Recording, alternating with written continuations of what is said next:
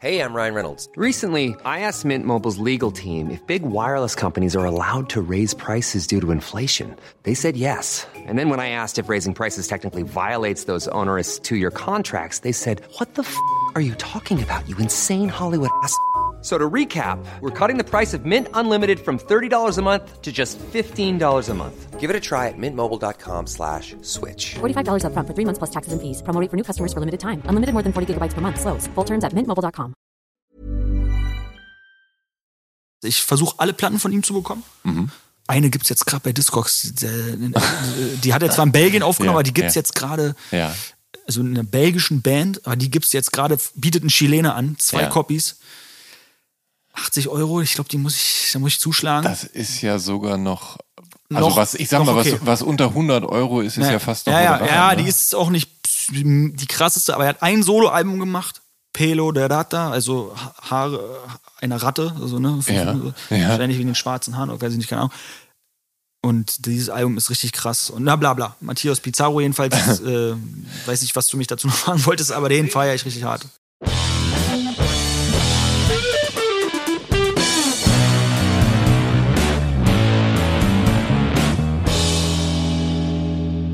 Hallo und herzlich willkommen zu Der Soundtrack meines Lebens. Ich bin Jan Schwarzkamp und ich werde euch in diesem Podcast auf eine musikalische Reise mitnehmen. Eine durch das tönende und klingende Leben meiner Gäste. Mal nerdig, mal erhellend, immer persönlich. Ein Austausch über Popkultur im Allgemeinen und ein Blick aufs Leben durch die Linse der Musik im Speziellen. Viel Spaß mit der folgenden Episode.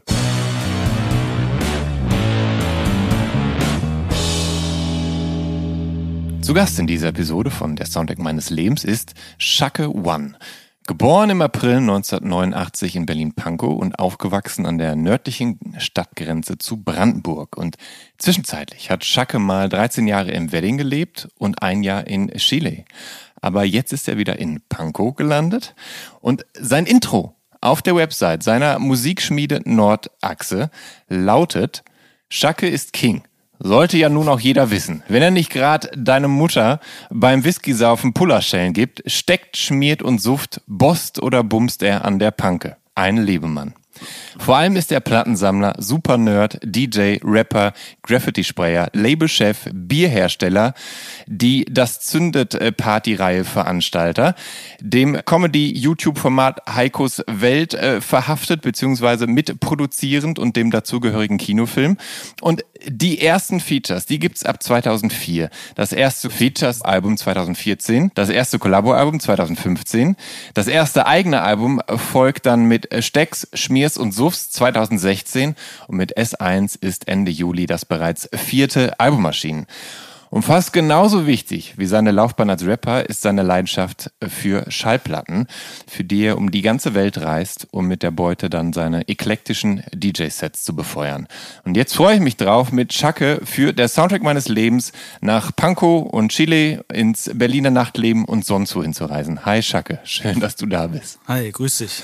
Ähm, ich hoffe, das war soweit alles korrekt. Du hast wirklich 13 Jahre zwischendurch auch im Wedding gelebt. Naja, ich Oder? wohne, Ja, jetzt was? wohne ich auch an, jetzt wohne ich auch quasi äh, Wedding-Ecke, We- Wedding-Grenze Pankow. Ja. Auf der, Pan- an der Wollangstraße sozusagen. Also Ja. ich bin, äh, komme auch gerade aus dem Wedding, weil da ist ja unser, unser Laden, beziehungsweise unser Büro. Wir haben ja da so einen kleinen äh, Shop draus gemacht und habe heute Nacht auch im Studio gepennt, das ist auch im Wedding. Also, Weil du so lange gearbeitet hast. Nee, heute habe ich äh, noch äh, n- bin einen der Hobbys, die du gerade aufgezählt hast, Ja. heute Nacht mal nachgegangen. Es war, nicht das Feiern. Ja. Und ähm, sondern mich äh, kreativ betätigen und ja, steckt mir noch ein bisschen in den Knochen, aber ich bin wohl auf und freue mich hier zu sein. Alles sieht, sieht gut aus hier. Das freut mich. Ich bin sehr. schon inspiriert von dem, ähm, ich, äh, Ja. man guckt jetzt äh, ganz, ganz schlimm, ganz schlimmer Ü30-Modus, Ja. wenn dir Instagram immer Sachen anzeigt, wie Leute, die Platten sammeln, ihr, Ja. ihr, ihr Zimmer einrichten. Ja, ja, es gibt, es gibt ja Profile, ne, wo so ganze so Äh, und ich feiere das ab und, sind. und like das und es ist so, weil ich äh, irgendwie noch nicht, ich habe das ja aufgeteilt. Meine, die Ja. Großteil meiner Platten steht in, im Studio und nur ein kleiner Teil zu Hause. Ja. Und ich heb mir das immer noch auf, wie da gibt es ja keine finale Ordnung, man dann zieht man irgendwie doch wieder um oder so, aber ich interessiere mich dafür. Ja. Äh, so, also das interessiert mich, aber ich gucke hier auch, du hast es ja auch schön gemacht hier. Die ganzen Accessoires an der Wand. Okay. Und wie du äh, deine Platten sortierst und so, da will ich auf jeden Fall Ja, ja. später mit dir darauf zu sprechen kommen. Was ich jetzt erstmal will, ich habe halt zu, versucht, zum Errecken herauszufinden, wie du mit bürgerlichem Namen heißt, aber ich habe es nicht herausfinden können, was ja auch, was ja auch gar nichts macht. Äh, magst du mir aber mal erklären, wo Schacke One herkommt und warum es Schacke wie Schlacke und nicht Shake heißt? Ja, es hat. Ähm, äh, ich kann es dir nicht ganz genau sagen. Das kann ich dir später sagen. Aber ja, es hat was mit, äh, mit Graffiti zu tun, tatsächlich so. Also, es ist so ein bisschen. Ja. Es, es hat was mit Graffiti zu tun. Es war so ein, so ein äh, wie man mich manchmal genannt hat, ja, genau. Dich hat man so genannt, einfach so. Aus, aus dem Blauen heraus. So, Es hat sich so etabliert und ähm, Ja. Ja, die Idee, Äh, die Idee, die Idee für die Namensfindung Ja. kam auch ganz spontan, als ich Ja. das erste äh, Feature gemacht habe, damals mit MC, damals mit MC Bomber. Mhm. Und äh, dann hat er mich gefragt, wie ich mich dann eigentlich nenne, und dann habe ich irgendwie so eine Minute überlegt und dann Ja. kam einfach das bei raus. Ja, das heißt, aber äh, was Graffiti angeht, war das dann oder ist das dann dein Graffiti-Kürzel? Ich habe Text, ne? Heißt das, wenn du wenn du so deinen Es ist es nicht, ist es, Ja. ist, ist es nicht, aber es hat was damit zu tun. ich werde nicht viel, nicht viel im Verborgenen Ja. lassen, aber äh, ja, aber wenn du Shake One bist, gibt's dann auch noch einen Shake Two und Shake Three und so oder? Ja, vielleicht gibt's die, Ja, ne? ja, vielleicht äh, meine, meine, meine Mutter hat mal den Scherz immer gemacht. Äh, ja, ich bin Chaketu. Äh, naja. Fand, äh, fand, fandst du wahrscheinlich nicht so prall. naja, sie so freut, sie fand es lustig, keine Ahnung. Äh, weiß ich nicht, äh, ob das Nachahmer machen. Gibt ja eher so, Ja. bei mir ist das jetzt sehr vereinzelt, aber irgendwo manchmal gibt es dann so, wenn so Toys, also sagen wir mal so Anfänger, die dann, so kleine Kids, die dann ähm, äh, Shake One hinhängen, die hängen dann eher den, genau den Namen und nicht Shake Two. Also normalerweise sieht man dann immer eher so Sido oder ne, 187, Ja, ja. was dann irgendwelche, ne? Ja. aber äh, das gab es auch schon mit, äh, mit, mit, mit meinem Namen, ja. Aber die haben dann nicht Shake Two gemacht, sondern Shake One auch geschrieben. Ähm, mit 10, 11, 12, da hast du eine Phase, wo du eigentlich anfängst, Musik zu hören. Und zwar äh, mit Bravo-Hits. Ähm, Gab es davor schon musikalische Eindrücke in deinem Leben? Also haben deine Eltern bestimmte Musikrichtungen gehört? Waren deine, sind deine Eltern irgendwie musikalisch? Hast du da irgendwelche musikalischen Berührungspunkte? Also irgendwo muss ich darüber schon mal was gesagt haben. Da war ja meine Mutter jetzt äh, jetzt ein bisschen drüber chauffiert, dass ich irgendwie erwähnt habe, dass zu Hause äh, ne, ne, dass die Rammstein gehört haben, aber da war, ich bin der Meinung, die hatten immer eine CD rumliegen, aber Ja. wirklich gehört haben Ja. sie es äh, nicht. Nee, das war also wenn dann hätte, wenn dann wäre es von meiner Mutter gekommen, weil Ja. da die Ja. Familie so ein bisschen Ja. er wird so in die Richtung künstlerisch affin und so geht, aber da war nicht, es war nicht viel. Das Mhm. ist jetzt auch kein, da, da, das, da, von denen kam es nicht. Also das ist Eigenerziehung gewesen durch MTV und, Und Bravo-Hits. und Bravo-Hits, genau, Ja. wie auch immer mir die in die Hand mal gekommen ist, aber genau, und da waren ja dann teilweise schon so Rap-Dinge drauf. Genau, es war dann so, dieses damals, äh, weißt du, Lou Bega, Ja, Eiffel- genau. Eiffel 65 Ja. Hm. und das Barbie war dann, Girl? Barbie Girl, so das war dann so, da war ich wahrscheinlich äh, äh, noch ja, zehn oder so, weiß ich nicht. Und dann kam ja schon ganz schnell Bom, äh, Bombfunk MCs und so, weißt Hm. du? Und dann ging ja schon der Übergang los zu, das hat mich dann wirklich so, Genau. ich wollte ja nicht aussehen wie Lou Bega, Ja, ja. da fand ich einfach das Lied cool, aber Bombfunk MCs und dieser Typ, der dann da mit dem Walkman rumläuft, das war dann so, okay, das, so will ich, das gefällt mir. Ja, ja. ja, und genau, du hast äh, auch Eminem im Radio gehört, äh, Tupac mit Changes hast du dich, fandst du super. Also das waren so die ersten Berührungspunkte mit Rap, Schrägstrich, Miss, Miss Hip-Hop, Jackson, Ne? Outcast war meine erste Ja. CD. Mit meiner Mutter bei, weiß ich, Mediamarkt wahrscheinlich Ja. oder so. Die, Genau, so die, die, Chart- also diese Maxi-CD, genau, dann ja, die genau, ja, genau, genau, ja, ja. genau, Maxi-CDs, genau. Ja. auch geil. Jetzt, es gab ja auch Maxi-Tapes. So, so. Ja. Ich habe auch ein paar Stimmt. so. Gab's tatsächlich, Äh, ja. Die, die hörst du dir. Ja. Das ist schon lustig, wenn du eine Kassette anmachst und dein Heimlied die Kassette umdrehen musst. Das ist schon ein bisschen, Ja. schon ein bisschen witzig. Ja, ähm, genau, da stimmt. Das äh, hatte ich auch in, in rauer Vorzeit. Gab es da so eine Handvoll, die es auch für teilweise 50 Pfennig zu bestellen gab äh, in so einem Disc Center hieß das. Das war so ein Katalog mit so Telefonbuch, Papier, Ah, so ganz okay, dünn. okay. Und da war dann so alles ganz kleinteilig aufgelistet. Und ich habe halt immer die günstigsten Sachen bestellt von den Bands, die mir irgendwie ein Begriff waren. Und da waren dann gerne auch mal so Singletapes dabei, aber ja. Ja, so war's. Ähm, ein Schulfreund, der hat dir aber gesteckt, dass es auf Radio Fritz eine Hip-Hop-Sendung gibt. Und die hast du dann quasi in der Folgewoche nach der Empfehlung eingeschaltet. Und da gab es dann zufällig, glaube ich, eine, eine Sendung über die erste Generation Berliner Hip-Hopper und wie so der Hip-Hop seine Anfänge in dieser Stadt nahm. Und ähm, die hast du sogar auf Tape aufgenommen und da war äh, DJ Hype zu Gast und äh, André Langenfeld von der, ich glaube, wenn ich das jetzt richtig wiedergebe, von der SWAT Posse. Genau. Ja. Kennst du das? Nee, ich habe keine Ahnung davon. Nee, nee, genau. Ja. Das war. Ja, der hat die Radiosendung immer gemacht, Ja. Mhm. André Langfeld. Ich habe ihn, hab den nie kennengelernt, aber der das hat jahrelang gehört und der war so ein auch schon in, in, in so ein DDR Hip-Hop-Aktivist. Ja. Und das war so eine Gruppierung, so eine Hip-Hop-Gruppierung aus Ostberlin und ich glaube auch aus, weiß nicht, auch aus Potsdam. Auf jeden Fall hießen die SWAT Posse, wo dann halt so damals noch richtig ne Hip-Hop-mäßig Breakdance, Graffiti, DJing und Rappen zusammen Ja. waren. Und ja, genau, der hat die Sendung gemacht und in dieser Sendung waren, ich weiß nicht mehr genau, wer alles da war, aber das, das war sehr prägend auf jeden Fall. Das, und das war irgendwie, war das wie so ein, so ein Zufall, an den ich vergesse viel aus der Vergangenheit, als ich dir das im Vorgespräch schon geschickt habe. Das ist schon, also war ich schon überrascht, dass doch noch ein bisschen was hängen geblieben ist. Aber diesen Moment, das war schon wirklich, das habe ich auch DJ Hype, als ich ihn das erste Mal Ja. irgendwann getroffen habe. Ja. Da bin ich dann zu ihm an DJ-Pult oder dann hab ihn das, musste ihm das auch sagen. Ja. Da war ich, das war, also Ja. ne, da war ich, keine Ahnung, 20 oder so. Und äh, da bin ich dann, die, weil da, da wurden dann die ganz alten Sachen vorgestellt. Rock the Most hießen die in Berlin Ja. und DJ Chris, der Ja. Huibu hieß das Lied, der hat diese Huibu. Und ähm, wo die sich im, teilweise gerappt wurde und auf Englisch gerappt wurde und da wurde eine, ein Song vorgestellt von Cool Savage, wo er noch auf Englisch gerappt hat. Das, und das habe ich ja damals alles auf Kassette aufgenommen. Mhm. Zum Glück. Also war, war das, hast du direkt angefangen? Also Ich habe direkt die erste Sendung auf Kassette aufgenommen. Genau. Aber aus welchem Anreiz heraus, weil du dachtest, da wird bestimmt ganz wichtiges Geheimwissen präsentiert, ich muss das direkt festhalten, oder? Ist wirklich eine gute Frage. Aber ich habe damals. Weil ich, ich meine, wenn du die Sendung noch nie gehört hast, direkt so daran zu gehen, das aufzunehmen, Ja, ja, ist natürlich. Aber ich habe alles, auf, ich hab alles Ja. aufgenommen. Ich habe ja. die auch noch.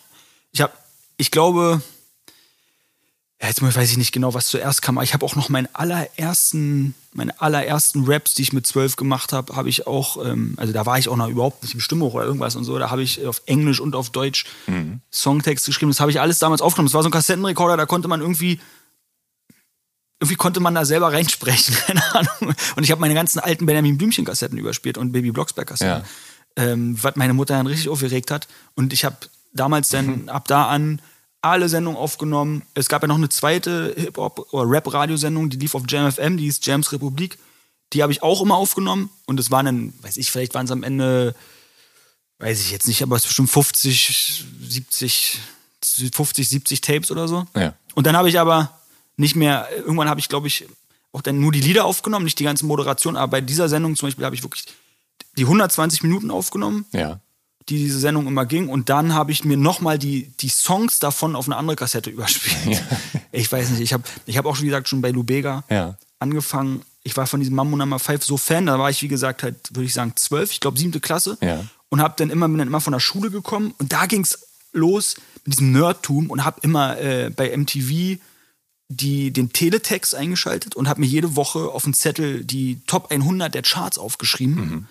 Und um mir ging es in erster Linie darum, ich war, wie lange ist Mambo Number 5 auf Platz 1? Und das heißt, ich weiß nicht, wie lange ich das Ja. gemacht habe, ein halbes Jahr, weiß ich nicht, keine Ahnung, Ja. und habe dann wirklich mir jede Woche die Charts aufgeschrieben. Und das war natürlich schon was, was ja andere Leute nicht gemacht haben. So, Ja. weißt du, so, da Ja, habe ich mitgekriegt, irgendwie, irgendwie fetzt, das finde ich das cool. So. Kannst du dir heute erklären, wo dieses ja, immense Interesse, also dieses plötzlich immense Interesse an Musik herkam? Also Ja, war das- das so, war das einfach Wasser auf deine Mühle? Du hattest vorher quasi keine, keine konkreten Hobbys und plötzlich wurde das dein Ding? Oder also ich meine, du warst natürlich auch noch jung. Ich hatte auf jeden Fall immer ein Bedürfnis oder ein Interesse. Das war ja, da ging ja alles los. Es ging ja auch Graffiti los, was ja in den, in den Jahren danach mich ja eigentlich, das wurde ja dann zum Hauptteil Ding so, Ja. was, wo ich mich am meisten identifiziert habe, mehr als mit Rap so. Ähm, aber ich habe auch da gleich angefangen oder schnell angefangen, mich mit der Vergangenheit auseinanderzusetzen und ich wollte das alles verstehen, was Mhm. für mich die eine ne, ne, ne andere Ebene ist zu Musik hören, Ja. ist die Zusammenhänge dahinter verstehen. Also Ja. ich meine, jetzt da gibt es Leute, die sind natürlich noch verrückter und und, ähm, und und wissen dann genau immer, also man kann ja unendlich ins Detail gehen, weißt du so, äh, wer Ja. in welcher Band hat, aber in die Richtung geht das bei mir schon, kommt drauf an, wie doll ich mich für die Band oder das genau interessiere. Aber ich glaube, eine allgemeine Begeisterungsfähigkeit wohnt mir inne. So, Ja, ich ja. kann mich relativ schnell für Sachen begeistern und finde dann geil.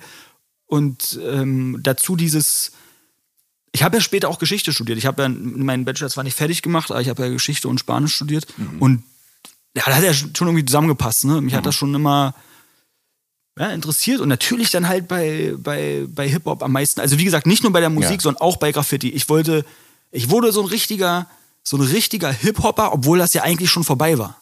Ja. Also wir reden von 2003 ging das los und dann reden wir von 2004, 5, 6, 7 und da war ja gerade sagen wir Agro Berlin so das Ding, wo was in Deutschrap so das Ding wurde und davon habe ich mich dann eher ich fand es erst auch voll geil, aber dann war das mir irgendwie zu dann war mir das schon ehrlich gesagt, war mir das zu uncool, weil die waren so dieses die haben so XXXL Klamotten getragen und Ja. wollten so diese Dipset Ami Mucke machen, wo ich dann schon viel mehr in diesem Graph Ding war und und man wollte Stopp. ja, Was ist Dipset und was ist Graph? Graph Graffiti. Ah, okay.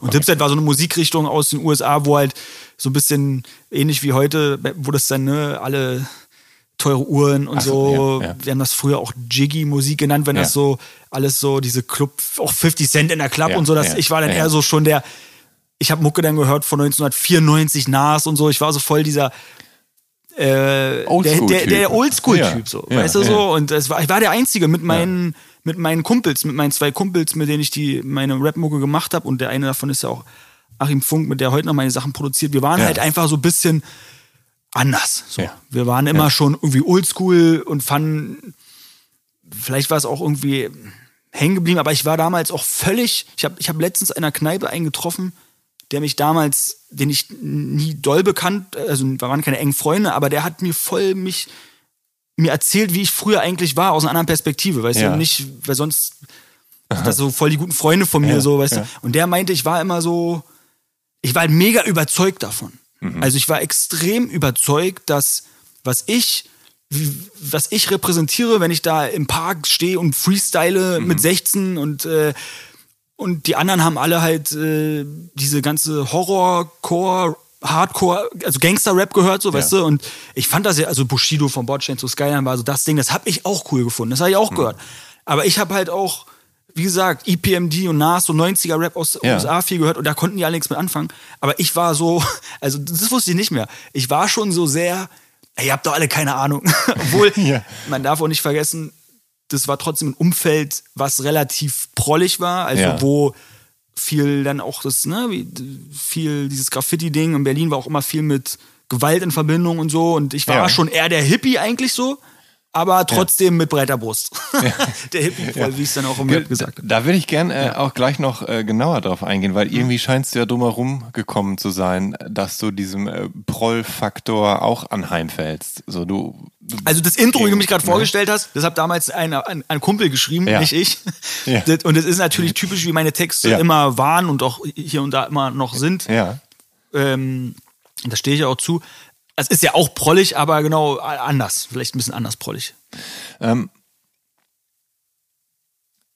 Graffiti hat ja oft leider auch viel mit, mit Gewalt und mit äh, der Straße und mit Auseinandersetzung mit anderen Gangs zu tun. Ähm, warst du selber in einer Graffiti-Gang und gab es dann verfeindete Ja. Gangs und Klicken, mit denen Ja. ihr euch auseinandersetzen, sprich rumschlagen musstet? Ja, aber ich habe mich, äh, ich habe mich nie geschlagen. Aber Ja. es, wo ich war Ja. in einer, bei uns, das war schon sehr präsent auf jeden Fall. Und Ja. dann hat sich das auch gespalten und Leute sind in verschiedene Richtungen gegangen. Man darf ja nicht vergessen, man ist ja mit 15, 16 in einer, in so einer Gang oder das heißt ja nicht, dass es immer alles gleich bleibt, sondern Mhm. Leute entwickeln sich ja dann auch noch und die einen sagen, ich habe mehr Bock auf das und anderen auf das und da sind auch lustige Charaktere drauf äh, rausgekommen. Aber ja, es war auf jeden Fall, es war auf jeden Fall sehr präsent. Aber ich habe immer, deswegen sage ich ja, ich war der, wie so der Hippie oder ich war halt immer. Also Ja. Verständnis, ne? Wir sind mit 15, sind wir alle, ja, ich habe hab mit 15 auch, äh, bin ich mit einem Totenschläger rumgelaufen, den ich aber Ja. nie benutzt habe, weil Ja. der, die gab's denn und das hat halt irgendwie dazugehört, so, weißt du, so. Aber dann Ist habe ich natürlich ist schnell also mitbekommen, dass das ein voll ein Quatsch ist. Totenschläger ist ein so Ba- so, Ba- nee, Basie oder was? Dinger, diese, Ach so, diese Schlagstöcke, Schlagstöcke, richtig, die genau. so diese, okay. Oh. Das war, ja, aber, da, ja, aber ich habe den ja gar nicht Ja, benutzt, so, ja, weißt du, aber ja. das war so, genau. ja. Aber ich muss auch sagen, auch in der, ich, ich bin dann, bin eher so, war immer auf Skills aus, so, weißt du? Ja. Und im Endeffekt, ah, trotzdem, es funktioniert nicht immer, aber im Endeffekt, im Graffiti ist das viel der Fall, zum Glück, wenn du wirklich Skills hast und ein Standing hast, so, dann, ja, und du brauchst ein Verständnis für Diplomatie. weißt du, was ich meine? Du musst ein bisschen, Ja.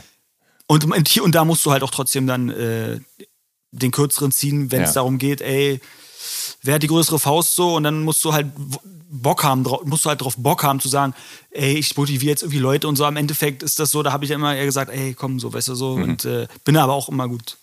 Ja, du, du, genau, du sagst, du warst so ein Hippie und. Äh, Also ich war kein Hippie mit Ja, ja, aber du, du Hippie, betrachtest dich selber so ein bisschen Ja, als, als Exot Alternativer, quasi. ja, so ein bisschen so, ne? Genau.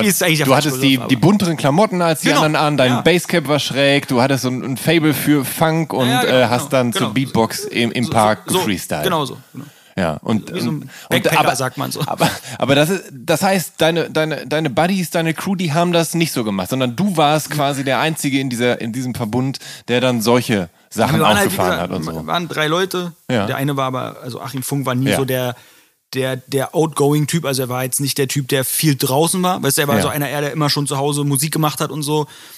Und ähm, der andere Kumpel, äh, Hannes und ich, wir haben halt gerappt und Hannes ist jetzt auch, arbeitet jetzt auch bei uns im Laden und so. Also es ist Hm. so immer noch einer meiner besten Freunde und äh, Genau, mit dem war ich, denn, wir waren ja die, die Party-Tiger, die immer so eine, so eine, so eine Straßenkids, weißt du, so, wir waren immer draußen und ähm, haben beide den Film gefahren und dann hatten wir noch einen DJ-Kumpel und so und wir hatten natürlich auch Freunde, die fanden das schon auch alles cool, was wir gemacht haben, so, weißt du, Ja. ich meine, aber je weiter ich nach aus, aus dem e- engen Kern rausgehe, umso, wie gesagt, ich hab, mit, bin mit allen klargekommen, auch mit Typen, die eher Banger waren und so, aber die haben halt, Was, die, sind, die waren halt, wa, was sind Banger? naja, so Straßenschlägertypen oder, Ah, okay. oder, oder Ah, okay, ja. Banger sind so, die halt, damals war ja so Cordon Sport, Goldkette. Ja. Und guck mal, wir haben, waren nur, ich war nur noch auf der Schule.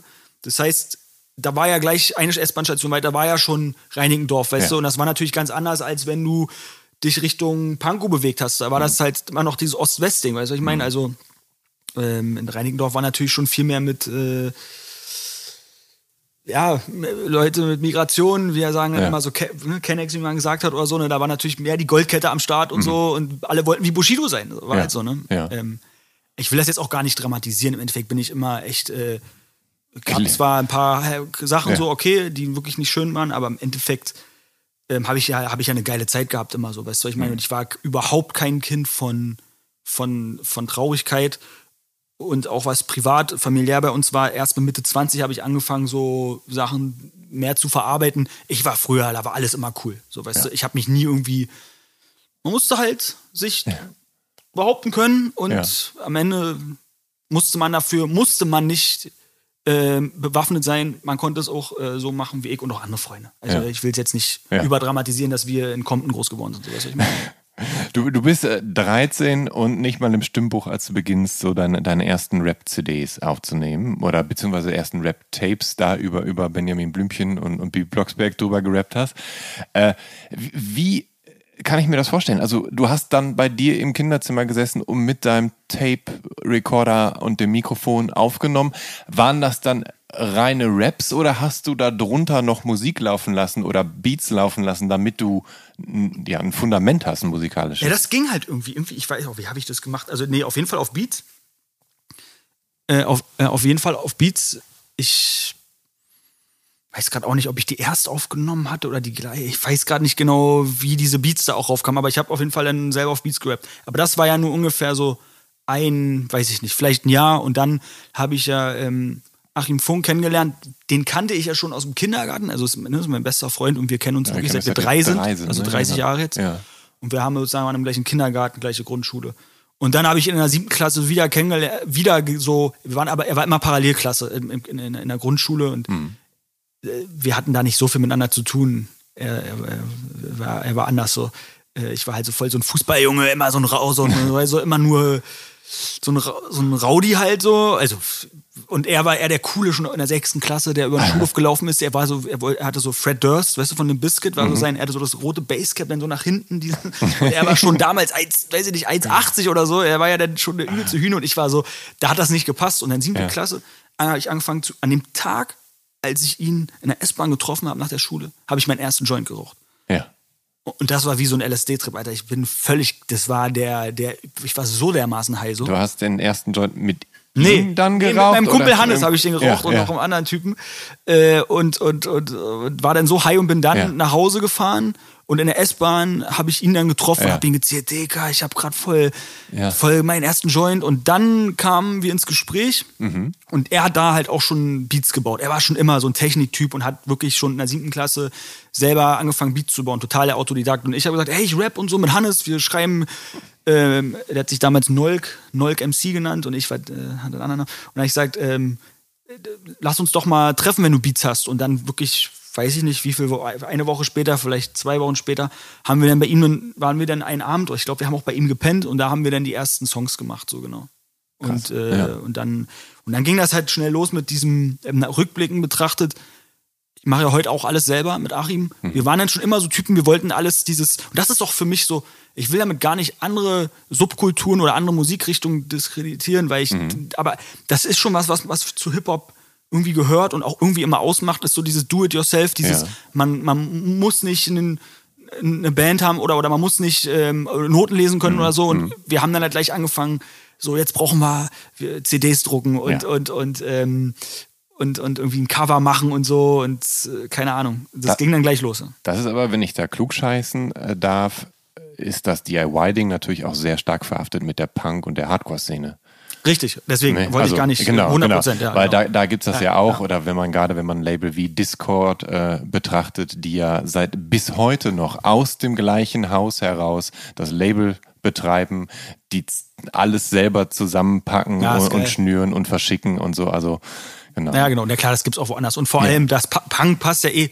Ja. Und dann einer der ersten, das erste Independent Rap Label ja aus Berlin, Royer Bunker, war ja auch zum Ja. Teil so Punk-Ding. Also der Ja. Steiger, der kam ja auch irgendwie aus dem Punk, habe ich letztens auch noch mal in einem Podcast gehört. Ja. Da gibt's natürlich Parallelen, klar. Ich feiere das auch, das feiere ich auch bis heute und werde ich irgendwie immer auch, glaube ich, schon cool finden. Was, was ich äh, ein bisschen süß finde, ist, entschuldige das Wort, aber äh, du hast mir vorab gestanden, dass du mit 13, 14 vom äh, körperlichen Austausch mit Frauen gerappt hast, dass da aber noch gar nichts derlei gelaufen ist. Und nun, nun, nun geht's ja im, im Hip-Hop ja leider oft darum, wer der oder die Derbste ist, wer das Derbste anstellt und wer das derbste Zeug hat. Was aber meist dann fehlt, ist so ein bisschen der Sinn für Selbstironie und so, der die Attitüde ja dann eigentlich sabotieren dürfte. Ähm, bist du zur Selbstironie fähig und gibt's in deiner Musik, äh, also in deiner Musik gibt's auf jeden Fall Raum für Humor. Das habe ich schon Ja, ja, mitgekriegt. Selbstironie auf Ja. jeden Fall auch. Ja. Also, also alleine, ich finde aber, dass ja auch oft ja in der totalen Übersteigerung ja auch eine, da ist ja schon Ironie oft drin. Also Ja. wenn das, Ja. das ja, wenn, wenn es ins Absurde geht, dann ist es ja teilweise schon klar, dass es nicht so stimmt. Ja, genau. Aber äh, ja, ich habe damals schon die gleichen, The die gleichen Themen gehabt. Und also so ein bisschen, ich, ich weiß gar nicht, ich, ich kann mir das auch nicht mehr. Ja. Ich weiß auch nicht, ob ich das jetzt sagen will, wie unsere Band hieß, weil Ja. irgendwo schlummern dann auch irgendwo bei jemandem noch irgendwo ein paar CDs rum und das, äh, da, das, ich kann mir das schon schwer geben, auf jeden Fall so. Gib- Gibst du Sachen, also gibt es auch so Sachen, die du heute bereust, wo du denkst, so, boah, sowas würde ich niemals mehr texten, da käme ich ja in Teufels Küche und damals wusstest du es aber einfach. Also es hat nichts zu tun mit der Zeit. Wenn, dann würde Ja. ich wirklich von meiner Karriere jetzt, äh, wenn wir Karriere nennen, ab 2014 reden. Weil was ich da früher mit 13, 14 gemacht Ja, habe, nee, komm, ja. Alter, so, wie sollte ich da irgendwie in irgendwas reflektiert sein oder so? Und das war auch, Ja, das war ja auch so hart, war das jetzt auch nicht, gar nicht. Aber nö. Nö. Ich, ich bereue da auf jeden Fall überhaupt nichts. Ich finde auch meine Songs immer noch alle cool, aber es gibt schon ein paar Sachen, die ich jetzt nicht mehr so schreiben muss, Ja. weil ich es halt auch einfach schon voll so gemacht habe. Also Ja.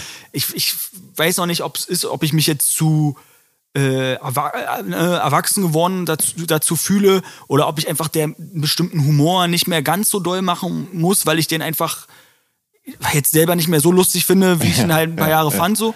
Aber ich glaube, es hat auch auf jeden Fall damit zu tun, dass ich es halt einfach jetzt voll oft gemacht habe. Ich habe jetzt auch nach meinem Album S1, ich fange ja neue Sachen an zu schreiben, da habe ich auch schon Bock, mal wieder ein bisschen ein paar Songs zu machen, die auch vielleicht mal wieder ein bisschen drüber oder sind, weil mir das beim Schreiben immer noch Spaß macht. Ja. So, weißt du, dieses einfach, dieses Lockere und ähm, Mhm. Ja, auf die Kacke hauen. Aber Genau, es ist wahrscheinlich leichter, was zu fantasieren, oder? Als jetzt aus dem Real Life zu berichten, was vielleicht gar nicht so spannend ist, ne? ja, ja, genau. Es macht schon, macht schon, macht schon, das macht schon eigentlich immer noch mega Spaß. Aber ich, so ein bisschen war schon immer, bei den älteren Sachen war schon immer so eine, so eine Zwangs, ein Zwangsvulgarismus mit drinne. Da musste dann in meinem 16er musste immer irgendein harter Begriff drin sein, damit ich das nicht zu soft finde, so. Ja. Und das habe ich auch versucht bei S1, da habe ich relativ wenig sowas drin.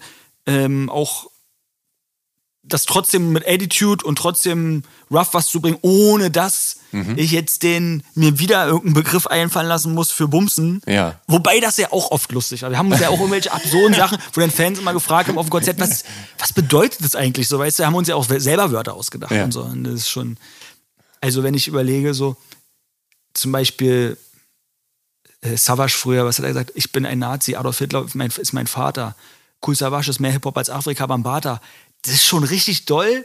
Aber das ist ja so drüber. Ja. Wir haben das Ja. damals halt ohne Ende gefeiert, aber ich weiß auch nicht, ob das heute mich jetzt noch auch so. Ja. Da würde ich denken, oh, er muss jetzt provozieren oder so. Mhm. Weißt du, so ist, keine Ahnung. Aber ey, mal gucken, wie es weitergeht. Aber äh, geprägt hat dich, wenn ich mich nicht irre, sehr Hip-Hop aus Berlin, also West wie Ost. Und äh, was zeichnet den Hip-Hop der Metropole aus? Also warum war der im Zweifel so viel interessanter für dich als das Zeug, was in Hamburg oder Heidelberg oder Frankfurt-Main oder Stuttgart gemacht wurde? da, also der Berliner an sich, das war auch im, im, auch im Graffiti so- so, wir waren, das ist tra immer Tradition gewesen, dass wir uns für die absolut für die Besten halten und für was Besonderes, weil wir aus Berlin sind. Äh, es, ist Ja. es ist unglaublich so. Und, und ich weiß nicht, ob das immer noch so ist. Ich glaube, das wird immer noch so weitergegeben. Aber das war halt so eine Selbstverständlichkeit, die haben uns die Rapper vorgelebt Ja. die haben halt, also Taktlos hat, äh, hat uns halt, äh, Taktlos hat halt uns erklärt, dass man auf jeden Fall nicht äh, Blumentopf hört. So, das ist scheiße. Und dann Ja. hat man natürlich gesagt, ja, stimmt schon, das ist voll der Quatsch. Das sind ja keine Berliner und da ist alles, die sind alle aus dem Dorf und Ja. äh, das war das eine. Und äh, das andere, und wie gesagt, im Graph war es halt auch so. Mhm. Der Graffiti-Style aus Berlin war irgendwie, war halt äh, mehr an New York dran, hatte mehr diesen Großstadt-Feeling, dieses, äh, dieses Dreck, diesen Dreck drinne, so nicht so dieses Geleckte und alles ist sauber und, und, und wir malen hier gerade an unserer, wo die, unserer legalen Wand, wo die Kühe daneben stehen, das hat keinen interessiert und das hat man auch gesehen, also da ist schon was dran. Ne? Ja. Berlin hat natürlich dadurch eine ganz andere Dynamik gehabt äh, im, im, im Graffiti und im Rap war ja Berlin eigentlich zu der Zeit ja voll hinterher. Also beim 2003 ging es ja gerade los mit äh, Sido und, und, Ja. und Bushido und so, Ja. aber da noch davor war ja Berlin hinterher. Die, die, die, die, Industrie saß ja in Hamburg und so und äh, absolute Beginner äh, waren berühmt und, und äh, Freundeskreis, so weißt du, aber das war halt für uns so. äh, Das, das, das hat man nicht gehört. Und ich habe ja teilweise mir die Sachen ja sogar im Vergleich zu anderen angehört. Ja. Inter interessanterweise ist es ja so, dass ähm, die DDR damals ja eine relativ ausgeprägte Hip-Hop-Kultur hatte, was ja daran lag, dass es ähm, diesen Graffiti-Hip-Hop-Film Beat zu Street. sehen, äh, Beat Street zu sehen gab, genau, womit ja äh, vorgeführt wurde nach dem Motto, hier das Leben on the streets in Amerika ist ganz schön derbe und das Ja. wollt ihr gar nicht und so, Ja. ihr habt es hier viel besser. Und das ist ja eigentlich total nach hinten losgegangen und hat natürlich die ganzen Jugendlichen animiert, genau das nachzumachen und anzufangen zu Breakdancen und zu rappen und so. Und das hat ja dann auch stark zum Beispiel äh, Thorsten von den Beatsteaks äh, oder Bürger Lars Dietrich und so beeinflusst, die das dann ja dann auch alles adaptiert haben und so. Und es gab ja dann wirklich eine relativ große Hip-Hop-Kultur im Osten. Ähm, Vor allem Breakdance bei Graffiti haben sie, da, da müsste ich nochmal, aber ich habe gehört, dass Graffiti, dann haben, da, da, es gab eine kurze Zeit nach Beat Street, wo da welche angefangen haben, auch dann irgendwie rumzuschmieren. Mhm. Und dann haben die irgendwie wohl die Sprühdosen verboten. Aber wie das genau ablief, Ja. Und ich wollte mal, hab, hab auch schon so Leute, die da wirklich voll hinterher sind, mal so ein bisschen gefragt, also die da sehr Graffiti-historisch auch unterwegs sind, ob es nicht davon Ze Zeitzeugnisse gibt, Fotos von Graffiti in der DDR, Weil eigentlich geht das ja alles erst ab 89 los, so, weißt du? Und ähm, das finde ich auch äh, sehr entspannt und auch, äh, da gibt es ja auch eine, eine, eine Dokumentation über Breakdance und über Skaten in der DDR auf jeden Ja. Fall. Ja, das ist mega feierlich. Mega Wo, feierlich. wobei diese Skate-Sache ja eine, eine Mockumentary ist, ne? Das ist ja tatsächlich äh, inszeniert und nicht Ach so. echt. Okay. Hab ich. Ich habe die auch nicht gesehen, ehrlich gesagt. ja. Aber, aber Aber sie ist gut. Mhm. Sie ist ganz gut.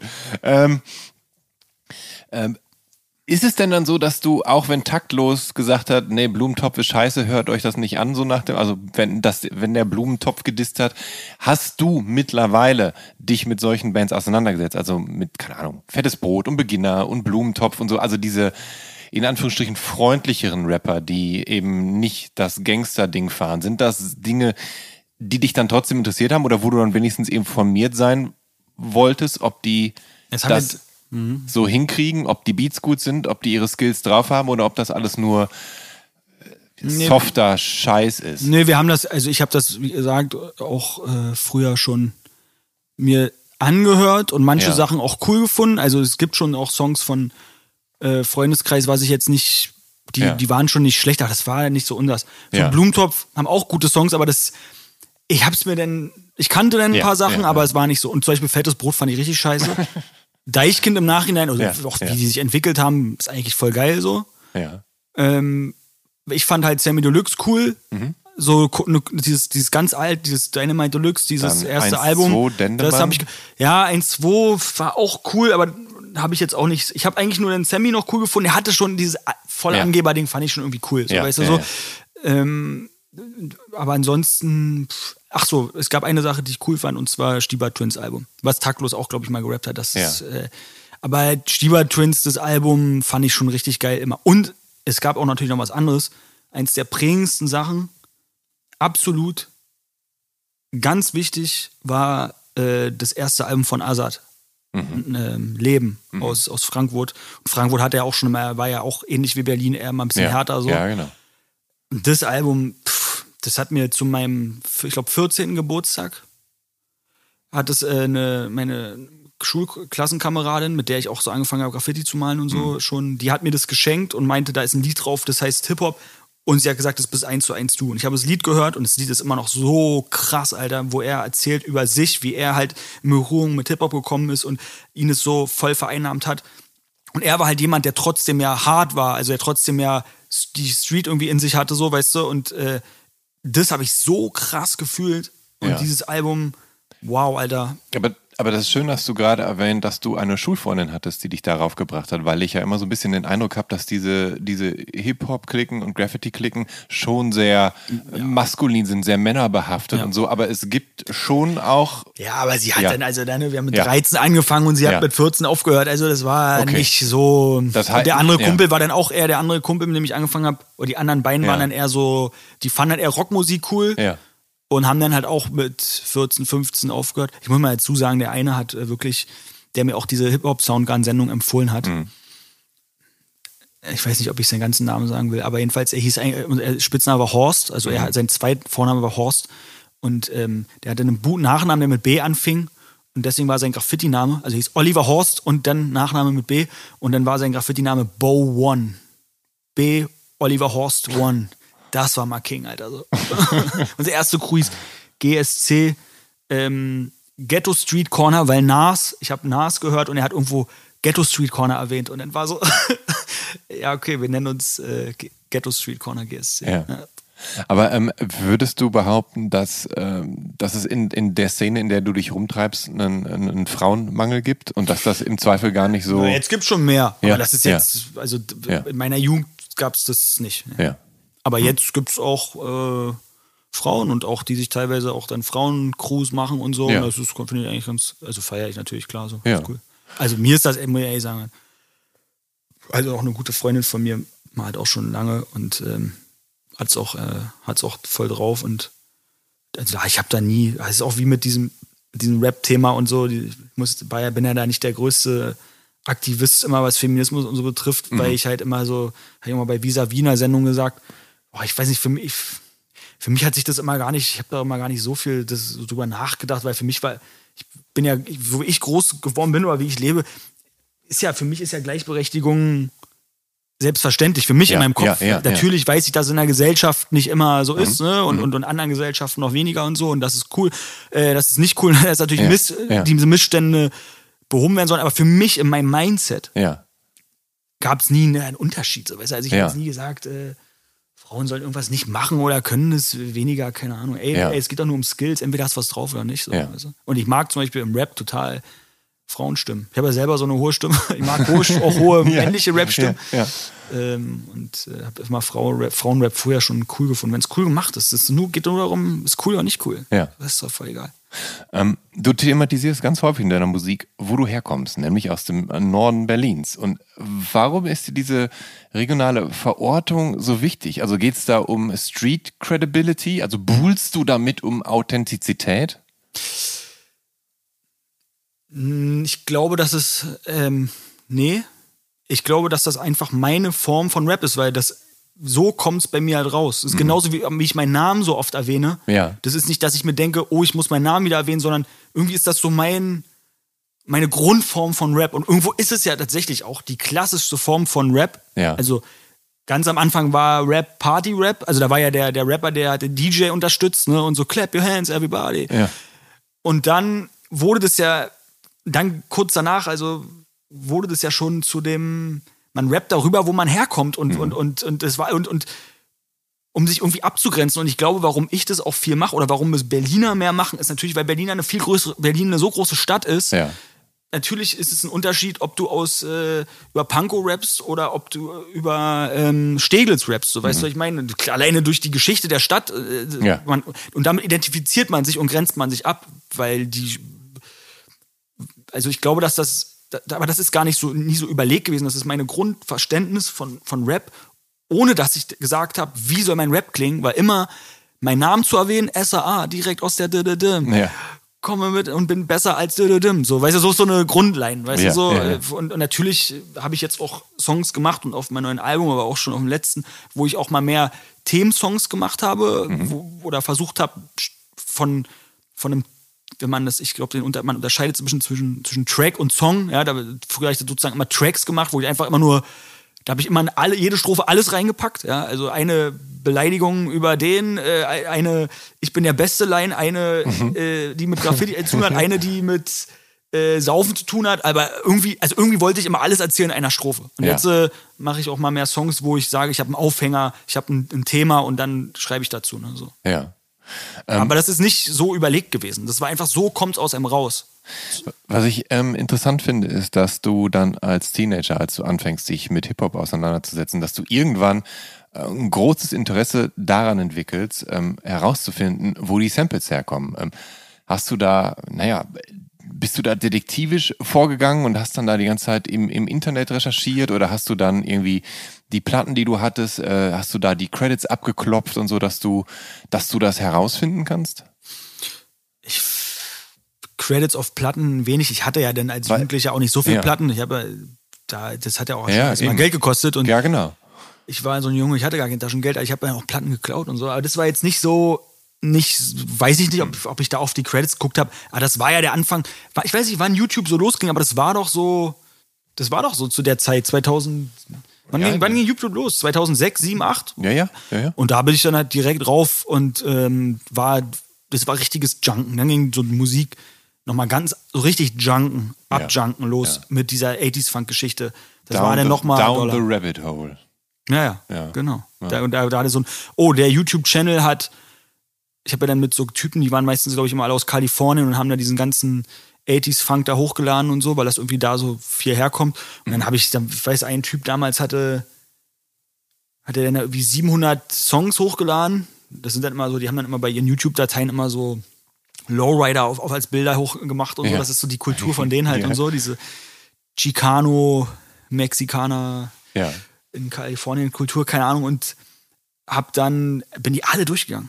Mhm. Und hab dann meine Playlists gemacht bei YouTube und dann und gleichzeitig bei Discogs, also dann ging's richtig, dann wurde es massiv so. Ja. Also mit, mit Stunden, acht Stunden am Stück oder also Ja. wirklich so richtig, so richtig abnörden so Ja, und ja. so richtig alles kennen wollen. Ja. Und, da Ganze wurde es Nächte wahrscheinlich bis vorm die Rechner Augen verbringen und wurden, Ja. so, weißt du, und, und dann ging's los. Auch im Platt, ich finde alle Medien cool. Ja. Aber klar, natürlich war damals YouTube, ich war nicht so der krasse, ich war auch auf Blogs unterwegs.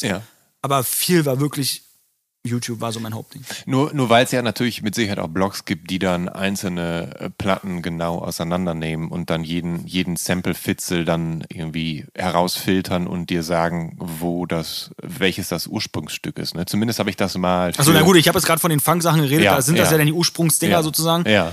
Ähm, ja, bei Rap nach Samples gucken habe ich auch gemacht. Habe ich auch gemacht. Aber am krassesten wurde es wirklich, wo es nicht mehr um Samples aus den 70ern und 60ern oder auch 80ern ging, sondern wo es wirklich um die Originalmusik ging. Ja. Und da war ich ja noch mehr dann in den 80ern, da sagen wir mal 1980 bis 84 war so voll mein Film, diese Boogie-Funk, Disco-Funk, äh, das war so meine Nische denn. Und ich fand auch immer dann schon, ich wollte auch die 70er-Mucke kennen von Cool in the Gang und von von Earth and Fire, oder um mal die berühmten Ja, zu nennen, ja. oder und, und das auch alles, oder James Brown und weiß ich was alles. Aber so, da war ich dann noch mehr drauf erstmal. So. Das war mein Film. Ja, du, also du, du sagst, dass du, du hattest halt eine sehr prägende Phase von circa 2008 bis circa 2014, ähm, wo Mhm. du dich vor allen Dingen mit 80er-Funk beschäftigt hast. Und zwar so sehr, dass teilweise Rap für dich erstmal out war. Ja, voll. Ja. Also voll. Ich habe auch dann, ich habe ja dann auch ungefähr 2008 aufgehört, selber zu rappen und fand das alles auch irgendwie peinlich. Also ich fand dann so richtig, das war dann für mich so, das fand ich nicht mehr cool. Ich fand Rap nicht mehr cool. Das Ja. war auch eine schwierige Zeit im, in Rap generell, also auch, ich glaube, weltweit so. Irgendwie war da so, glaube ich, so, nö, ich war da, das war nicht mehr mein Film so. Was, was ist denn, was ist da für dich denn äh, so mit auch der Antrieb? Ist es, also ist, geht's da ums Album oder geht's da um einzelne Tracks? Und selbst die müssen ja vielleicht nicht mal gut sein, aber wenn da die eine Stelle drauf ist, die man gebrauchen könnte, dann ist der Track doch grundsätzlich Gold wert und die Platte, ne? Wenn ich jetzt ein Sample suche, Ja. Ja, ich habe das ja dann, ja, na klar. Also ich meine, oder also oder ging es dir darum, dass du halt tolle Alben entdeckst, wo halt dann so Nee, Songs. die dich in, in der Gänze glücklich machen? Erstmal Songs. Ja. Also da gibt's Songs, äh, die mich damals wirklich so krass geflasht haben. Also es waren viele Songs, aber zum Beispiel, um mal so ein Classic zu nennen, wenn Leute da mal rennen wollen. Also D-Train war so ein Musiker, der hat Songs gemacht wie Music oder You're the One for Me. Das war so einfach, das, das hat mich so umgehauen. So, ich war diese Dance-Musik, das war ja so alles totale Dancefloor-Musik. Ja. Und ich wollte natürlich dazu feiern und ich wollte die auflegen. Ich habe dann angefangen, immer ähm, Homepartys zu machen. Also in meiner alten Wohnung, äh, im S-Bahnhof Wedding, habe ich wirklich mit meiner Ex und unseren Freunden, wir haben ja damals so viele Partys geschmissen und ich wollte halt immer, hab immer die ganzen Abend nur aufgelegt und das war, also ich wollte, mir ging es um Songs, die ich einfach gerne selber höre, die ich einfach feier und natürlich die ich dann auch oftmals, die ich auflegen konnte. Das Ja. war schon alles sehr Hast du dann Partymäßig so, ja. Hast du dann so äh, Mixed Media mäßig aufgelegt, also teilweise mit YouTube und teilweise Nee, mit, nur- mit, mit Vinyl, weil du, du hast ja gesagt, du konntest dir jetzt letztendlich auch nicht unbedingt alles alles leisten. Naja, aber dann mit, jetzt sind wir ja, sagen wir mal schon, jetzt bin Ja, ich sagen wir mal jetzt ein 20, paar- jetzt ja, bin ich ungefähr ja, 20 ja. so. Und da ging es dann los, dass ich dann schon mir mehr Platten geholt habe. Also dann war das schon so, sagen wir bis dahin hatte ich vielleicht meine, sagen wir mal, meine, meine Rap-Platten bis dahin waren vielleicht, keine Ahnung, waren nur 100 Platten oder so. Ja. Oder 80 Platten oder weiß ich nicht. Würde ich mal jetzt schätzen so. Ja. Und auf einmal gab es dann, hatte ich dann mit 20, sagen wir mal, noch zwei Fächer oder drei Fächer mit Fangplatten. Ja. Auch so Paul Hardcastle und so ein Kram und so. Und, ähm, und dann war ich an so einer, hatte ich auf einmal, dann hatte ich, ich habe ja damals BAföG bekommen, ich habe immer noch äh, irgendwie gejobbt und so ein Kram und Ja. hatte dann schon manchmal, als Student Ja. hatte ich gar nicht so wenig Geld. Ja. Damals gingen wir die Mieten auch noch ein bisschen anders so. Ja. Ähm, ich überlege, wie wir die Wohnung im Wedding bekommen haben. Wir haben uns einfach eine Wohnung angeguckt, äh, 70 Quadratmeter, da gab es einen anderen Bewerber. Dann haben wir einfach, einfach die erste Wohnung, ja, okay, nehmen wir. so überlegen. ne? Und, äh, und, und dann hatte ich halt manchmal schon so 400 Euro im Monat. Ja. äh, Oder 200 Euro im Monat, um mir Platten zu holen. Und dann ging es aber wirklich auch los. Ich habe dann ich, 2013 also mit 22 habe ich das erste Mal dann aufgelegt im Club, Mhm. als mich ein Kumpel, der hat einen Club aufgemacht und hat gesagt, äh, Henne, du kannst doch hier, du machst doch auch mal die Partys bei dir und so, und du sammelst doch Platten, leg Ja. doch mal auf. Ja. Und spätestens ab dann war es wirklich um mich geschehen. Dann habe ich alles Geld, was ich übrig hatte, also ich habe eine Priorität war immer, ich war ja auch immer so wegfahren, reisen und Ja. so und alles, was man so ein bisschen gebraucht hat, halt zum, weiß ich, feiern gehen und so, aber alles, was dann übrig war, davor war ich auch so auf diesem Ebay-Film, hab mir mal so Klamotten geholt und so Kram, versucht da Schnäppchen zu machen, irgendwelche Vintage-Schuhe oder irgendwelche alten Jacken und so. Feiere ich jetzt auch wieder, aber dann war so der Fokus komplett Platten und dann ging, da ging dann spätestens mein sch- schwarze Loch auf, was bis heute nicht zugegangen ist. So. Wo alles Ja. an Geld einfach Priorität absolut, also total verjunkt und das hat mir nicht mehr aufgehört. Ganz schlimm. Dein Kumpel hatte ich Henne genannt. Ja, Henne ist mein Ja, Spitzname. Ja, ja. Genau. Ich heiße Henning. Henne, Henne, ich heiße, ich heiße, äh, jetzt willst du es wissen. Ich heiße, ich, ich heiße äh, Alexander Henneberg. Ach so. Also Henneberg, daher kommt. Ah, okay. Äh, ich hatte nämlich auch einen Kumpel, äh, der hieß, der wurde Henne genannt Ja, und der Hendrik aber oder Henning. Henning. Ja, ja, Henning, genau. genau. Ähm, bevor wir mit dem Auflegen weitermachen, ähm, in die gleiche Phase wie dein, dein, äh, deine Funk-Odyssee fällt auch, dass du dich parallel mit der Musik der BRD und der DDR auseinandergesetzt hast. Also eben da Ja. vor allen Dingen auch die 70er, so von der Modern Soul Band aus Ostberlin und äh, Ja. so Angelika Mann und Kutte bis äh, Dieter Reit, Embryo und Niagara aus dem Westen. Äh, so, genau. Wie ist da, du als Experte, wie ist da dein Fazit? Haben die Deutschen den Funk, also haben die Deutschen den Funk und auch genug Soul oder kriegen die das grundsätzlich nicht ganz so geschmeidig hin wie andere Länder?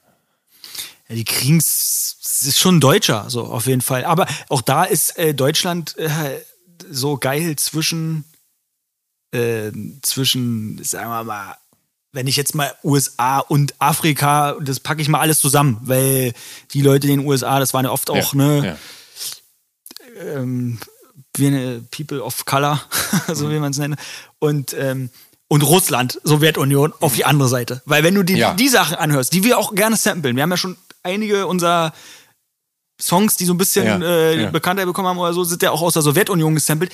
Und die hatten noch mehr, äh, das war, die haben richtig Zucht drauf, weißt du? Die so, und die Deutschen waren schon oft sehr oft schon sehr, oh Gott, ich will jetzt nicht äh, irgendwie Leute da, die, die sind natürlich oft schon ordentlicher so, das hast du schon Mhm. Ja. drinne und, und viele haben ja diese, kommen ja dann halt aus dem Jazz, kamen aus, kamen halt aus dem Jazz. Oder waren halt einfach Studioprofis. Genau, Studioasse, ne? genau. Und dadurch ja. hattest du immer noch diese, oft diese Big Band-Sache drin und es ist schon relativ stra- äh, ordentlich oft so, ne? Ja. Aber generell nennt man das bei Eurofunk oder so, das hast Ja. du auch bei, wenn du dir skandinavische Sachen anhörst, oft, das ist einfach der, der weißere Style so. Ja. Und dann fand ich deswegen ja einer der Bands, die ich ja auch immer gern erwähne und so toll finde, Em- Embryo Ja. aus München, weil da waren zwei Bandleader und der eine kam aus dem Jazz und der andere kam aus dem Punk.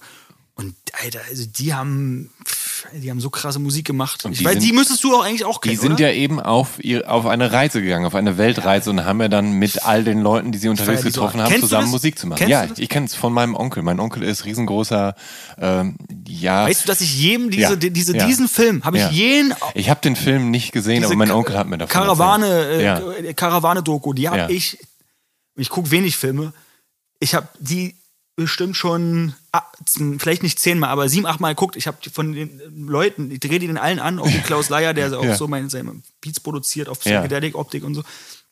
Ich wie, diese Doku ist ja so der Wahnsinn. Vor allem, ich habe ja auch Ja, diese, Ost, diese Ostreisen gemacht, so mit dem Fokus auf Graffiti halt. Und die haben das halt gemacht und da gespielt und die haben das alles auf Film damals auf Band äh, gefilmt. Also die Doku ist so der Shit. Und Embryo generell, weil die haben diese, die kannte ich aber früher noch Ja, gar nicht. Also mit ja, zwei, die ja, habe ich erst so mit, müsste ich mal äh, bei Discogs nachgucken, wann ich die in meine. Collection eingetragen habe. Aber sagen wir mal mit 26, 27 kennengelernt, würde ich jetzt mal sagen, vielleicht so vor fünf Jahren oder so.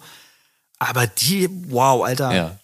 Dieses eine Album, was ich als erstes hatte, Apokalypso heißt es. Das Mhm. ist gar nicht so das berühmteste von denen, aber Alter, das ist schon der Killer. Aber ansonsten, klar, ich habe früher halt, ich höre die Platten nicht mehr so oft, aber Peter Herbolzheimer gab es zum Beispiel ähm, und halt, wie gesagt Niagara wurde Ja. geleitet von Klaus Weiß, der war schon krass. Ich glaube, der war ein Drum, der war ein Drummer, genau. Und äh, hat viele krasse Sachen produziert, aber der, ich habe da gibt's, ich hole mir immer noch, also wenn, da gibt's immer noch Sachen in meiner Want-List, die, ich- die, Ja. ich, die, die ich dann besor kaufe oder so oder, oder darauf warte. Aber generell ist der Fokus jetzt nicht mehr ganz so drauf, so, Ja. so ein bisschen. Da äh, auch auf die Want-List will ich auch nachher noch äh, zu sprechen kommen. Aber äh, wo du gerade Discogs erwähnt hast, Mhm. das heißt, es ist schon so, dass du auch äh, alles, was du so besitzt, da einträgst. Ich nehme an, weil es einfach auch äh, ein wichtiges Tool ist, mit dem du ja arbeitest und um zu wissen, auch, ah, das habe ich schon, das brauche ich nicht noch, ne? sonst verliert man ja auch irgendwann den Überblick. Ja, ja, schon. Ja. Aber so weit ist es, ich habe nicht so Ja. viel Platten. Also ja, doch, jetzt fängt es schon an, dass es cool ist. Also man, manchmal bin ich mir auch nicht sicher, ob ich Ja. die habe oder nicht, aber das ging eigentlich immer. Ich muss auch sagen, irgendwie fand ich es auch, glaube ich, immer geil. Man ist dann so, so ein bisschen. Ähm, ich feiere das natürlich dann auch so, dass ich meine Plattensammlung digital gucken kann. Das ist ja, Mhm. Ja. wie digital. Irgendwie fand ich es irgendwie auch, glaube ich, einfach immer nur geil. Und Ja. dann zeigt es zeigt dir natürlich auch an, was deine Plattensammlung wert ist. Das ist Wert- jetzt, nee, aber das, Ja, ja, ja. da, da, denkst du dir manchmal auch, ach du Scheiße, aber Mhm. ähm, am Ende habe ich es, ähm, glaube ich, einfach gemacht, weil ich es einfach, weiß auch nicht, ich fand's cool. Und ich bin ja sonst gar kein Computertyp und ich bin auch gar kein Ordnungstyp. Ja. Äh, null, bin voll der Ja. Chaos-Typ so. Aber das war immer so, auch wie immer meine Platten so zu Hause dann immer, so wie bei dir, ne? Ja. Gerade überhaupt nicht der Fall. Alles super unordentlich. Im Studio sieht es ganz schlimm aus, aber das ist, weil ich oft aufgelegt habe und dann Ja. hinterlasse ich das alles in einem Chaos. Aber so an sich immer so, egal wie die Bude aussieht, Hauptsache Plattenregal sieht geil aus. Ja, aber es ist halt so, wenn du auflegst, und da wollte ich auch jetzt nochmal äh, drauf zu sprechen kommen, ich meine, du musst natürlich dann auch aus diversen Ecken wahrscheinlich irgendwelche Platten holen und die sortiert man auch nicht mal ebenso zurück. Das dauert halt einfach. Ne? Ich nehme an, dass du für deine Sets, auch wahrscheinlich unterschiedliche Sets, wahrscheinlich dann eben auch unterschiedliche äh, Platten rausholen musst. So, du hast äh, so mit 19 bist du in die eigene Wohnung im, im Wedding gezogen und so. Und da hast du dann äh, angefangen, in, bei deinen Hauspartys aufzulegen. War das das erste Mal, dass du aufgelegt hast dann da? Würde ich schon behaupten jetzt. Und, und danach hat ein Freund von dir ähm, einen Club eröffnet. Und da durftest du dann ab 20 Ja, regelmäßig auflegen. Ähm, Ja, der Club war, der, war, der ging nur ganz kurz. Wie- Und dann Ja. hat, mich DJ Illo damals ins Cassiopeia geholt und ins Bohennen. Der, Ja. hat da, der hat da regelmäßig aufgelegt Ja. Und hat mich dann, das waren die beiden Clubs, wo ich dann öfter aufgelegt habe. Ja. Also Bohennen war, glaube ich, nur zwei, drei Mal, aber im, im, im, im, im Cassiopeia habe ich dann öfter aufgelegt. Auf seiner Partyreihe sozusagen. Ja. Und wie, also wie sah das dann aus? Also hast du dann so richtig äh, gecuttet und die Beats und die Tempos aneinander angepasst oder hast du einfach Songs laufen lassen? Nee, nee, ich, hab, ich, ich, bin, ich bin ein DJ, der in erster Linie, also ich war immer Time, ähm, wie nennt man das? Time Matching. Ja. Äh, also, Mat Ja. also sprich fließende Übergänge. Ja. Ähm, ohne, ich kann, bin sehr schlecht, ich, also ich hole das jetzt so ein bisschen nach, so überhaupt Basic, so B- Effekt-Basics zu nutzen. Ich habe wirklich immer nur Höhen, Mitten, Tiefen und meistens nutze ich dann auch nur den, den, Ja. äh, den, den Bass raus und äh, er, mir- für mich ging es immer Selection und die Selection geil verpackt, also eine Dramaturgie drin haben, ein Gefühl haben für was spiele ich als was spiele ich als nächstes und ähm, dann halt coole Übergänge machen, die halt oft fließend sind. Also klar, manchmal gibt es auch dann die Stelle, wo du dann einen Cut machst, so. Aber ich bin ja kein Hip-Hop-DJ, der Mhm. Ja. jetzt ähm, Ja. äh, irgendwelche Scratch-Skills hat. Also das ist bei mir so Nee, richtig. nee, nee, achso, achso, das achso das, dann habe ich vielleicht das falsche Vo- Vokabular äh, benutzt. Aber also genau, mir geht schon darum, dass du die, die Songs aneinander anpasst, dass das 100%. fließend ineinander übergeht. Was man aber natürlich, A, muss man seine Materie dafür natürlich auch sehr gut kennen. Ne? Und die Platten alles kennen. Und äh, Tempogefühl und, haben. Ja, und, und das und das das muss man ja auch irgendwie üben. Also sitzt du dann Stunden um Stunden zu Hause und, und, und friemelst dich durch deine Platten und, und schaust, welche Tracks am besten zueinander passen. Machst du dir, machst du dir Notizen oder machst du dir auch Vermerke auf den Platten oder, also wie, wie, wie läuft Weil, das? also ich mache mir Vermerke bei meinen äh, La- Latein, bei meinen äh, lateinamerikanischen Platten, Mhm. mache ich es zum Teil, weil ich, weil es, also da komme ich ja manchmal ans Limit, dass ich mir auf den, bei, in, bei den kolumbianischen oder bei den Salsa-Platten und so manchmal oder den Cumbia-Platten mache ich mir manchmal hinten einen Punkt drauf, Ja. weil ich einfach welcher Track heiß ist so, weil Ja. ich sonst mir das manchmal nicht alles so merken kann. Ja, klar. Aber bei ja, den, bei, absolut. ansonsten weiß ich das auf, weiß ich das eigentlich immer auf den Platten so. ja. Ähm, ich mache mir keine Vermerke auf den, sonst auf den Platten. Ja. Und ich übe, das fehlt mir gerade krass, weil Ja. wir haben meinen zweiten Plattenspieler, den ich zu Hause habe, haben wir in, steht gerade in unserem Shop. Mhm. Da verkaufen wir auch Platten. Und der zweite von Achim steht im äh, Studio. Also wir haben gerade überall, er hat ein Zuhause, ich ein Zuhause, wir Ja. haben einem Studio und einem Laden und nirgendwo stehen zwei Plattenspieler. Und es geht mir tierisch auf den Sack, weil ich habe zur Zeit viel aufgelegt und Ja. dann, war, da hat, mir- dann hat mir das gereicht so. Ja. Aber ich bin viel, ähm, ich war zum Beispiel gestern, bin ich abends im Studio und habe ähm, meine neuesten Platten, ich habe richtig krassen, mega heißen neuen Scheiß. Also richtig krass so, wo ich Ja. mega heiß drauf bin, das zu spielen. Auch ein bisschen neue, eine neue Nuance in mein, Ja. in mein DJ-Set so. Können wir auch nochmal auf zu sprechen kommen.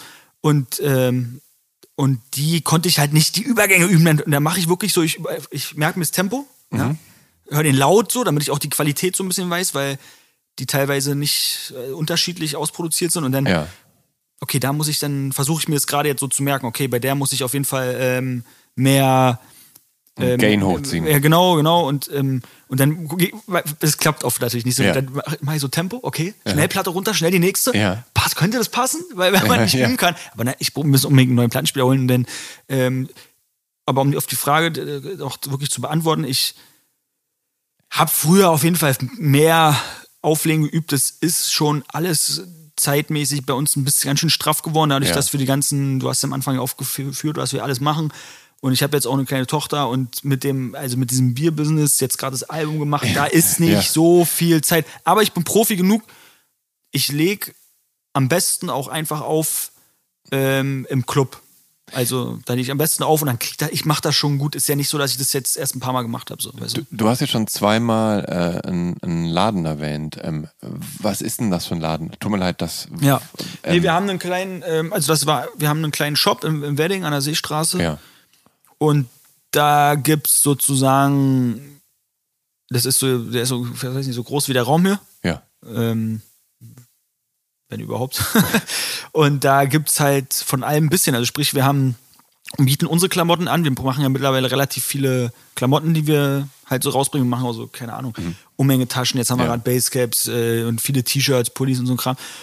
Und dann haben wir eine kleine Abteilung mit Secondhand-Klamotten. Da haben wir jetzt auch, haben wir jetzt auch demnächst ein kleines Event, weil wir da viel Sachen organisiert haben mit so Sachen, die zu uns so passen, die ich tragen, nicht alles natürlich, aber so tragen würde, viel so 90s-Kram und so. Ja. Und dann haben wir, es ist auch ein kleiner Graffiti-Laden, also man kann Sprühdosen kaufen, Marker, Ja. Streiche und so ein Kram. Wahrscheinlich dann die Hefte. Tonträger eurer ganzen Crew. Unsere Tonträger so. und aber ja. auch, es ist auch ein kleiner Plattenladen. Ja, Also, ja. Wir haben so nur so gerade so vier Fächer. Aber heute kam auch eine Bestellung an aus, aus Holland äh, äh, mit so 30, 40 Platten. Ähm, das ist, machen wir jetzt seit diesem Jahr, dass wir den so dreimal die Woche offen haben. Wir machen das echt so Step by Step, weil wir so viele Sachen gleichzeitig machen, Mhm. dass wir gesagt haben, ey, da jetzt von 0 auf 100, wir, das ist wirklich ein schönes, wir haben den wirklich letztes Jahr erst ausgebaut, also das sieht richtig geil Mhm. aus so.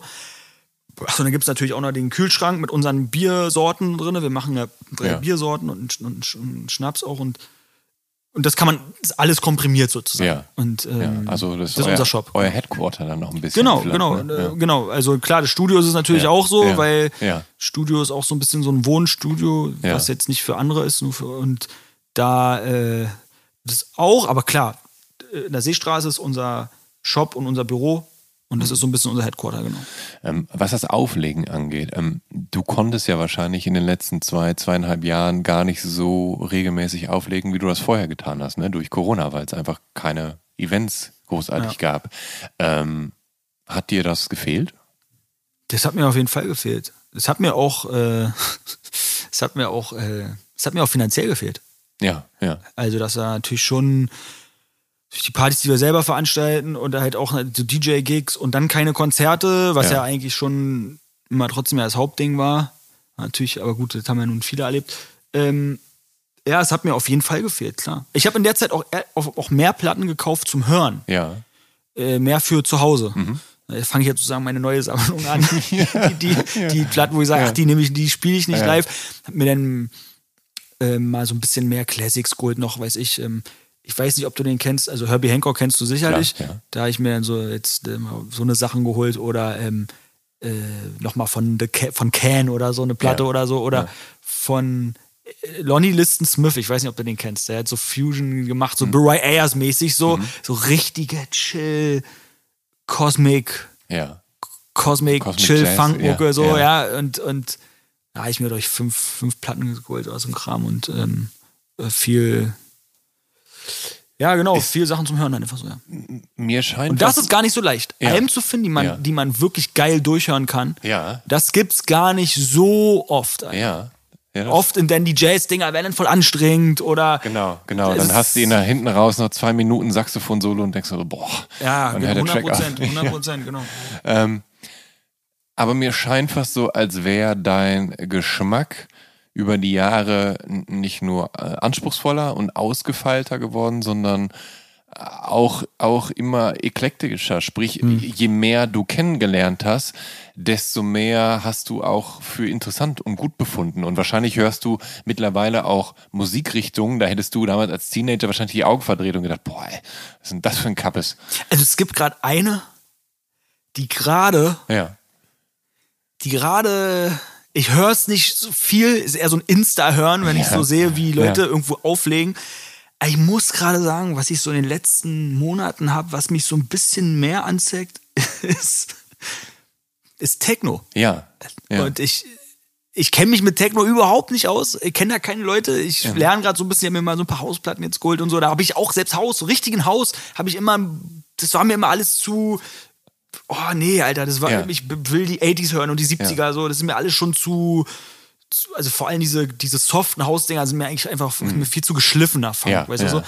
Ähm, aber irgendwie gerade so, ich habe nach Corona gemerkt, wenn wir unsere Partys gemacht haben und auch was bei uns, ähm, wir haben ja viel zu tun mit dem Humboldt Club und so, was da so, wie die Partys so abgehen, mit was für einer, was für ein Feierdurst die Kids nach, also wirklich auch Ja. die Jüngeren, die Kids so aus Corona gekommen sind mit einer Tanzwut und diesen, wirklich diesem, wie die alle, es war ja immer so in Berlin, aber mir ist das jetzt gerade so krass aufgefallen, wie die, diese Rave-Kultur und wie die 20-Jährigen da sich dann anziehen und auf und raven gehen und Ja. irgendwie finde ich es gerade geil. Ich weiß zwar, dass wenn ich mit, wenn ich auf eine Techno-Party gehe, dadurch, dass ich auch nicht baller und so, ist schon schwierig so. Irgendwie verpufft der Effekt dann schon oft wird Ja. dann doch schnell und ich Ja. denke mir, boah, Alter, da fehlt mir die Melodie, so, weißt Ja. du.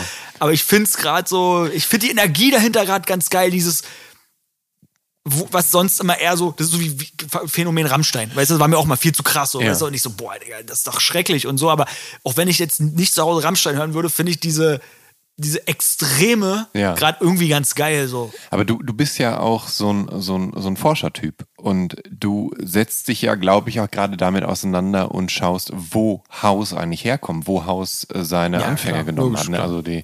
Mhm. Protoelektronik, äh, Proto, Proto-Haus, also d- Protohaus, das ist was, was ich richtig feiere. Das ist ja auch schon was, was ich viel Genau. auflege, so und, 86 und, das, oder so, und ne? das, das geht ja zurück bis in die frühen, beziehungsweise Mitte 80er und ja, genau. Detroit und so weiter. Ne? Also da Genau. ist ja mit Sicherheit viel herauszuholen, was ja dann auch noch ja, zum Teil wahrscheinlich auf, auf Samples basiert und, und so weiter, die ja jetzt auch gar nicht so weit entfernt sind von deinen ich Hip-Hop-Platten und so weiter. Also, richtig, 100 Prozent. Und ich taste mich jetzt langsam ran. Für mich war immer Ende 80er eher so, da habe ich immer eher so einen Bogen drum gemacht. Das war Mhm. mir schon zu weit weg, was jetzt so, was jetzt so die Entwicklung von Funk, also sagen wir, dann kam ja sowas wie Stevie B und so ein Kram und dann wenn das so, Ja. ne, da gab's ja diese, also was ja so ein bisschen Freestyle, auch die Mucke hat man ja so Freestyle teilweise genannt, so zum Beispiel Let the Music Play. Ja. Ist ja auch Freestyle eigentlich so und ähm, aber jedenfalls, und auch wenn, wenn das dann immer mehr zu Haus wurde, Ende der 80er, habe ich immer eher so einen Bogen gemacht und da taste ich mich jetzt immer mehr ran, dass es auch schon mal in die 90er reingeht so. Aber da habe ich gerade mein, mein Überding gerade, also jetzt, wo ich gerade hyper bin und mir Ja. echt den heißesten Scheiß, aber auch teilweise schweineteuer Ja, Platten geholt habe, ja. ist nämlich, wie das sich entwickelt hatte in Südafrika. Ich bin gerade voll auf Südafrika. Ja. Wo ich schon seit Jahren immer mal so Südafrika-Platten hole, die so Boogie sind und jetzt bin ich aber mehr in diese, die Mucke da hieß dann Kwaito. Und Kwaito kam da halt so Mitte, Mitte der 80er, Ende der 80er auf und ist sozusagen so eine Mischung aus 80s, diesem 80s Funk-Ding ja. mit House und mit ähm, es gab ja auch so ein Phänomen in den USA, so Hip House, wo die so auf Hausdinger so gerappt haben, so ein bisschen so. Und dann, äh, aber ehrlich gesagt, ist da auch ein Stück weit Eurodance drin. So von, also das, deswegen gibt's da auch viel, was Ja. schon echt am Limit dann ist. Aber da gibt's äh, Mucke, ich, ich zeig dir vielleicht auch mal nachher ein Lied, was eine was dann als Rap eigentlich noch verkauft wird, aber Ja. wo eine, eine, eine, eine Eklektik äh, entsteht, die so Dancefloor-mäßig ist und so mich gerade übelst, mich übelst feier ich überkrass. Ja, ja. Und ich merke aber, dass dann halt auch diese, die letzten Disco-Hanks-Set oder wie sich das gerade im letzten halben Jahr auch so noch entwickelt, geht halt wirklich, ist noch ein bisschen mehr vor to the, oder ein bisschen mehr, also diese Boogie-Funk Ja. ist weniger geworden in meinen Sets. Ja. Von 80 Prozent oder jetzt sind es teilweise nur noch so 30 Prozent. Weißt du, ich meine 20 Prozent. Ich wirklich, wird immer eklektischer und ich, ich will so ein, so ein Dance-Ding machen, wo auf einmal haust du ein Karibik-Disco-Ding rein äh, mit, wo aber ganz andere Feelings aufkommen, weißt du, das feiere ich halt. Ja, ich, ich finde das eh so schön, dass du tatsächlich deine DJ-Sets ja so beschreibst, dass du, dass du willst, dass deine DJ-Sets wie so eine Weltreise sind. Also dass bei, dass bei dir eben nicht nur Funk und Boom-Bap gibt, sondern dass du halt dich auch dann über Cumbia und Salsa zu, zu Psych-Rock vortastest, dass es Musik aus Angola, Guadalupe, Nigeria bis zur Sowjetunion gibt. Also dass du wirklich die ganze Welt ins Boot holst und da, da was, also was wirklich Eklektisches zusammenbastelst. Aber es hängt immer von der, auf jeden Fall, aber Ja. es hängt, ich will es nicht um, auf Biegen und Brechen machen, so, Ja. weißt du? Ähm, und es, es hängt auch davon ab, wo ich spiele. Also, Mhm. ich habe zum Beispiel so eine sowas gemacht. Ich habe vor einer Weile mal Monarch aufgelegt, acht Stunden alleine am Stück, alles mit Platten. Das war jetzt auch im, Ja. äh, weiß ich nicht, Mai oder Mai oder glaube ich. Und da war das so. Aber ehrlich gesagt, wenn ich auf meinen Partys auflege oder wo für ein Zwei-Stunden-Set gebucht werde, weiß ich nicht, ob ich da jetzt wirklich eine, äh, eine, eine, eine Psych-Rock oder Psych-Funk-Nummer spiele. Was immer gut funktioniert, ist wirklich so, dann mal nach, wenn du nach einer Stunde oder so brichst und dann für auf einmal so zwei, drei Kum- Kumbia-Dinger und dann kommst du mit was, was wieder langsam zu Four to the Floor geht Ja. und dann kommst du am Ende wieder zurück. Aber so, es ist jetzt nicht so, dass ich und, und dann am Ende spiele ich auf einmal ein, ein Sample, worauf ich, woraus ich einen Song gemacht habe. Ja. So, weißt du, was Ja. vielleicht dann aus der Sowjetunion ist. Ja. Aber an sich, das ist- es ist mein Anspruch, aber ich will nicht der, ich will überhaupt nicht der sein, der, der World DJ. Also World Music ist auch so ein verpöntes Mhm. Wort, weil das- das, irgendwie für diese Das. Hippie, Hippies, die, und das ist irgendwie so, das ist nicht mehr so, Ja. das klingt irgendwie nach was, oh, wo ich selber sage, oh nee, also ich finde nicht alles geil, da muss man dazu sagen. Ich finde, ich brauche, ich stehe schon auf Groove und irgendwie auf was, was auch gerne ein bisschen nasty ist oder irgendwie so, ich, ich, ich feiere nicht alles, was irgendwie irgendwo aus der Welt kommt, ja. Also Ja. nicht so. Aber was man, glaube ich, festhalten kann, ist, dass du, dass du vieles vor allen Dingen aus den 70ern und 80ern spielst, manchmal auch aus den 60ern. Und Mhm. also für dich scheint ja vor allen Dingen auch ein großer Reiz in der Vergangenheit zu liegen. Ne? Also ich- gibt's gibt's viel Zeit, also gibt's zeitgenössische Musik, die dich anmacht, oder versuchst du eher immer Dinge aufzutun, die alt sind und du noch nicht kennst? Ja, es es ist schon so, dass der Großteil, was ich höre, auf jeden Fall alles alt ist so. Aber äh, ich will nicht das nur so sehen, weil es alt ist.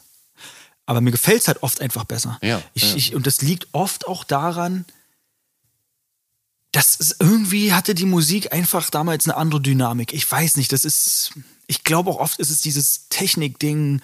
Heute dieses, die Leute wollen digitale Mucke klingen lassen wie Ja. analoge, aber es funktioniert Ge- einfach. Es Ja. ist ganz schwer. Also ich weiß, dass, dass es geht, weil zum Beispiel mein Kumpel Klaus Leier jetzt auf einmal wirklich, der ja wirklich so viele Jahre auf seiner MPC seine Boom Beats gemacht hat und jetzt mir sagt, ey, das Album habe ich am Rechner gemacht und es ist schon krass, also es klingt super krass analog, okay, aber es ist, also ich will nicht sagen, dass es nicht geht, aber oft holt es mich nicht. Ist schwierig. Es gibt Sachen, ich spiele auch manchmal gegenwärtige Sachen, es gibt geile, aber es ist irgendwie im Zweifelsfall dann doch nicht so geil wie alte Sachen. Eher, aber ich muss auch sagen, alles, alles ist immer ein Prozess. Weil, wenn ich jetzt zum Beispiel sage, ähm, ähm, also ich, ich habe zum Beispiel, höre ich seit, seit Corona, habe ich angefangen, wieder mehr gegenwärtigen Ami-Rap zu hören, was ich davor gar nicht gehört habe mehr so und kann mich viel mehr dafür mittlerweile begeistern und sehe halt einfach, wie die viel Ja. unglaublich weiter sind und natürlich auch diese ganze Musikalität, denen ja viel mehr innewohnt als uns Deutschen. Also wir stehen halt nun mal auf teilweise auch vielleicht extremere Sachen. Wir, wir stehen halt auf Rammstein, wir stehen auf Scooter, wir stehen auf, äh, wenn es dolle ist, weißt du? Oder Ja, also ja. würde ich jetzt mal so sagen. Und, Ja. und uns, wir wachsen nun mal, wir sind hier, werden nicht groß hier mit Soul und Funk. Niemals Nee, so wie nee. die da, wie Nee, die Amis. Und, und wie ist ja auch irgendwie alles klar, weiß man ja auch, aber das muss man sich auch, ne? Ist ja auch cool, wenn man seine eigene Identität hat und daraus was Cooles macht, aber ey, ich, ich höre mir, hab, hab bis heute, ehrlich gesagt, kein Kendrick Lamar Album durchgehört, aber der bringt teilweise trotzdem Songs, weil mir das dann vielleicht doch zu, manchmal halt zu äh, intellektuell und ich verstehe Ja. ja. auch nicht alles auf Englisch, wenn, also wenn man das sprachlich Ja, ja, ein bisschen ja, klar. gehobener macht. Ja, ja, klar.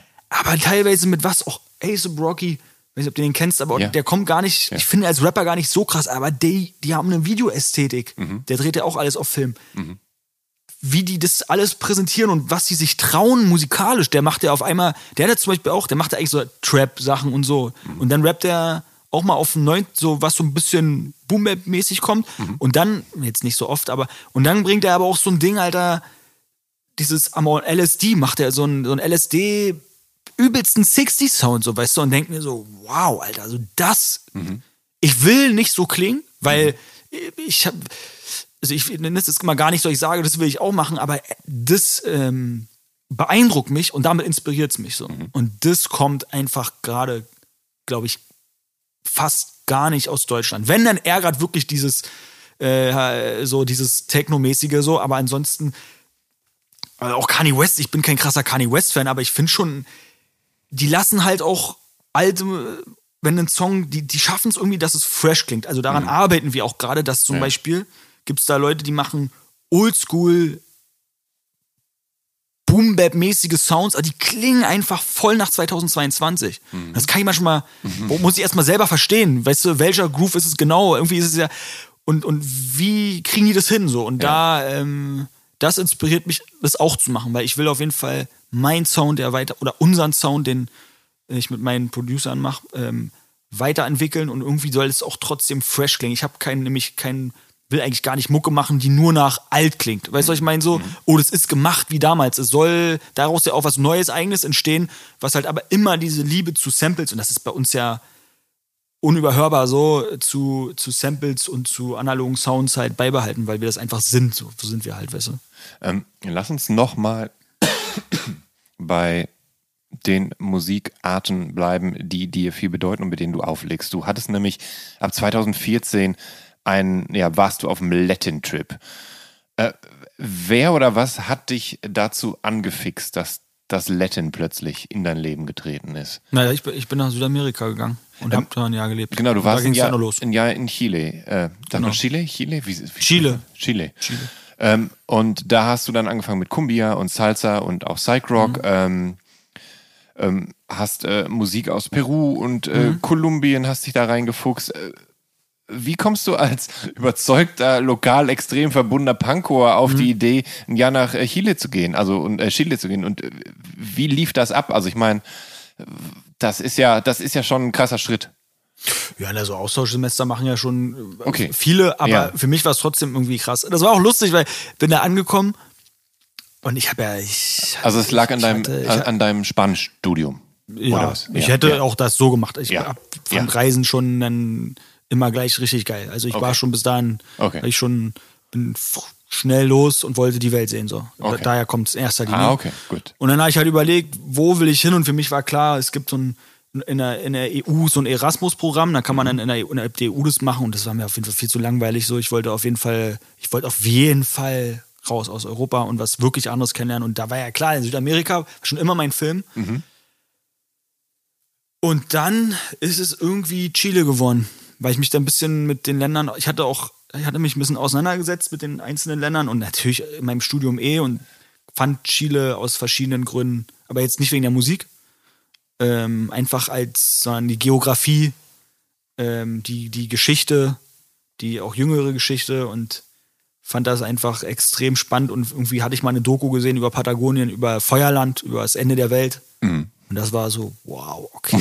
und das habe ich alles gesehen und ich muss sagen, es war echt krass. Ich war, ich war, die, ich war ja da 25, ähm, ich war da 25, 26. Die, viele, die das da gemacht haben, waren ja dann erst 21 und da war das schon so ein bisschen dieses, äh, äh, so, ne, Findungs, man, man fährt irgendwo hin, wie, weißt du, wie so die nach dem Abi ähm, nach Australien fahren, hat meine Schwester auch gemacht. Ja. Und sich dann so finden, ne? Ja, so, das ja, war es für mich nicht. Im Nachhinein hat es mich trotzdem krass, äh, das war schon nochmal wirklich, ich würde ich auch jedem raten, so, sowas, sowas zu machen, weil das könnte nie wieder so sein und ich würde es auch, also ich meine, ich habe jetzt so eine Tochter, weiß ich meine, ich würde es auch gar nicht mehr wollen. Also auch, Ja. weil ein Jahr weg, ich habe ja dann angefangen, wirklich auch hier was aufzubauen und mich entschieden, selbst davon zu leben oder das Risiko einzugehen. Mhm. Ich habe ja weder Studium fertig gemacht noch irgendwas. Ähm, aber ich, das war schon äh, dann doch eine nochmal eine prägende Sache so. Und Ja. natürlich auch musikalisch. Und das wusste ich, ich wusste auch so, weißt du, es gibt so Sachen, die weiß man vorher. Ich, ich weiß zum Beispiel, oder ich habe mir immer gesagt, boah, Jazz, ich bin nämlich nicht so der Jazz-Typ. Ja? Also ich habe auch Jazzplatten, aber ich stehe nicht auf diesen intellektuell, das Intellektuelle im Jazz und dieses äh, Aufgeregte ist eigentlich mir viel zu krass so. Und ich habe mir gedacht, Jazz ist, glaube ich, eher später was für mich. Aber du, du hast ja eben auch so, genau, äh, Matthias äh, Pizarro gehört das- und, und Markus Valley. Oh gut, Markus Valley ist jetzt, äh, Der der, ist, der 70er, ist ja eher so, 80er so Boogie-Kram, genau, der aber äh, alles gemacht. Matthias Pizarro ist ja dann eher so Latin-Jazz eigentlich, oder? Wow, ja, äh, äh, genau. Also es, es gibt, ich habe natürlich auch so Ja. Jazz. Ich meine, Jazz, Ja. ne, gibt ja verschiedene, aber so, ich bin jetzt nicht der Typ, der John Coltrane die ganze Ja, Zeit hört, ja. was auch voll geil ist, aber das ist wirklich eher so, wenn es im Café läuft, wo ich mir einen Kaffee hole oder so. Mhm. Jetzt. Matthias Pizarro, den habe ich dir vorher gesagt, ja. Den hast du mir vorher gesagt. genau. Wow, Alter. Ich, den finde ich so krass. Das ist ein Chilener, der, das, der, und das ist ja auch, ne, es gibt ja diese, der, der, der, ist, der ist ja Chile drin. Ja. Also der, der, du hörst ja da immer, die, die Chilenen haben ja viel so von so Deep Purple Sound gemacht. Weißt du so? Ich glaube, also richtig viel Deep Purple, so dieses ähm, andinischen Rock, so, weißt du, Ja. wo, was so, ne, wo, wo Folklore drin ist, Mhm. was ja dann diese Panflöte und so ist, weißt du, bei den Chilenen, ähm, oder bei der An Andenmusik ist ja so die Panflöte das Instrument und du hast halt diese Songs, die ganz langsam anfangen, die, also so lange Rock-Songs eigentlich, die Jazz äh, drinne haben, die diese Folklore drin haben und dann halt auch diese wilden Parts, aber wenn du dich darauf einlässt, wirklich richtig, dich richtig mitnehmen können. Aber der hat auch Songs gemacht, der, der hat so eine Songs gemacht und auch Songs, die, äh, also wirklich ganz ruhige Songs, die äh, super jazzmäßig sind, aber die hat, das ist anders.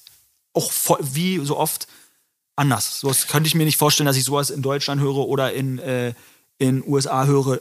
Der, das Gefühl, was er da reinpackt, wie er über seine Tierra, über, sein, über seine Erde, sein Stückchen Erde singt und Wahnsinn, Alter. Aber hast du äh, Matthias Pizarros Musik dann äh, vor Ort Nee, den, kennengelernt? den oder, Das findest oder? du da auch nicht auf Platte. Also Chile Ja. ist ganz schwierig zum Plattendicken. Da ist gar nichts Ja, los. das, Also. das hätte mich nämlich jetzt interessiert, ob du dann Weil da Pinochet, wirklich so der, die, der Pinochet ja. hat damals alles verboten. Ja. Also irgendwie gibt es dann doch Sachen aus den 70ern, aber also er hat es nicht zu 100% anscheinend alles verbieten können.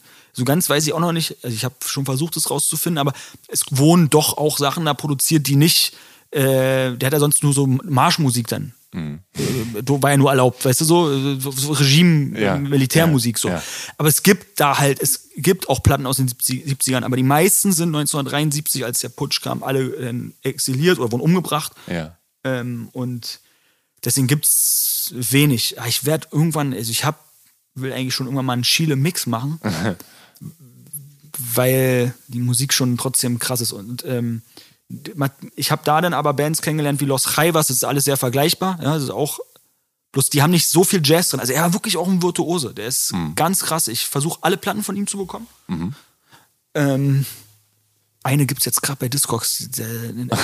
Die, hat er zwar in Belgien aufgenommen, Ja, aber die gibt es ja. jetzt gerade, Ja.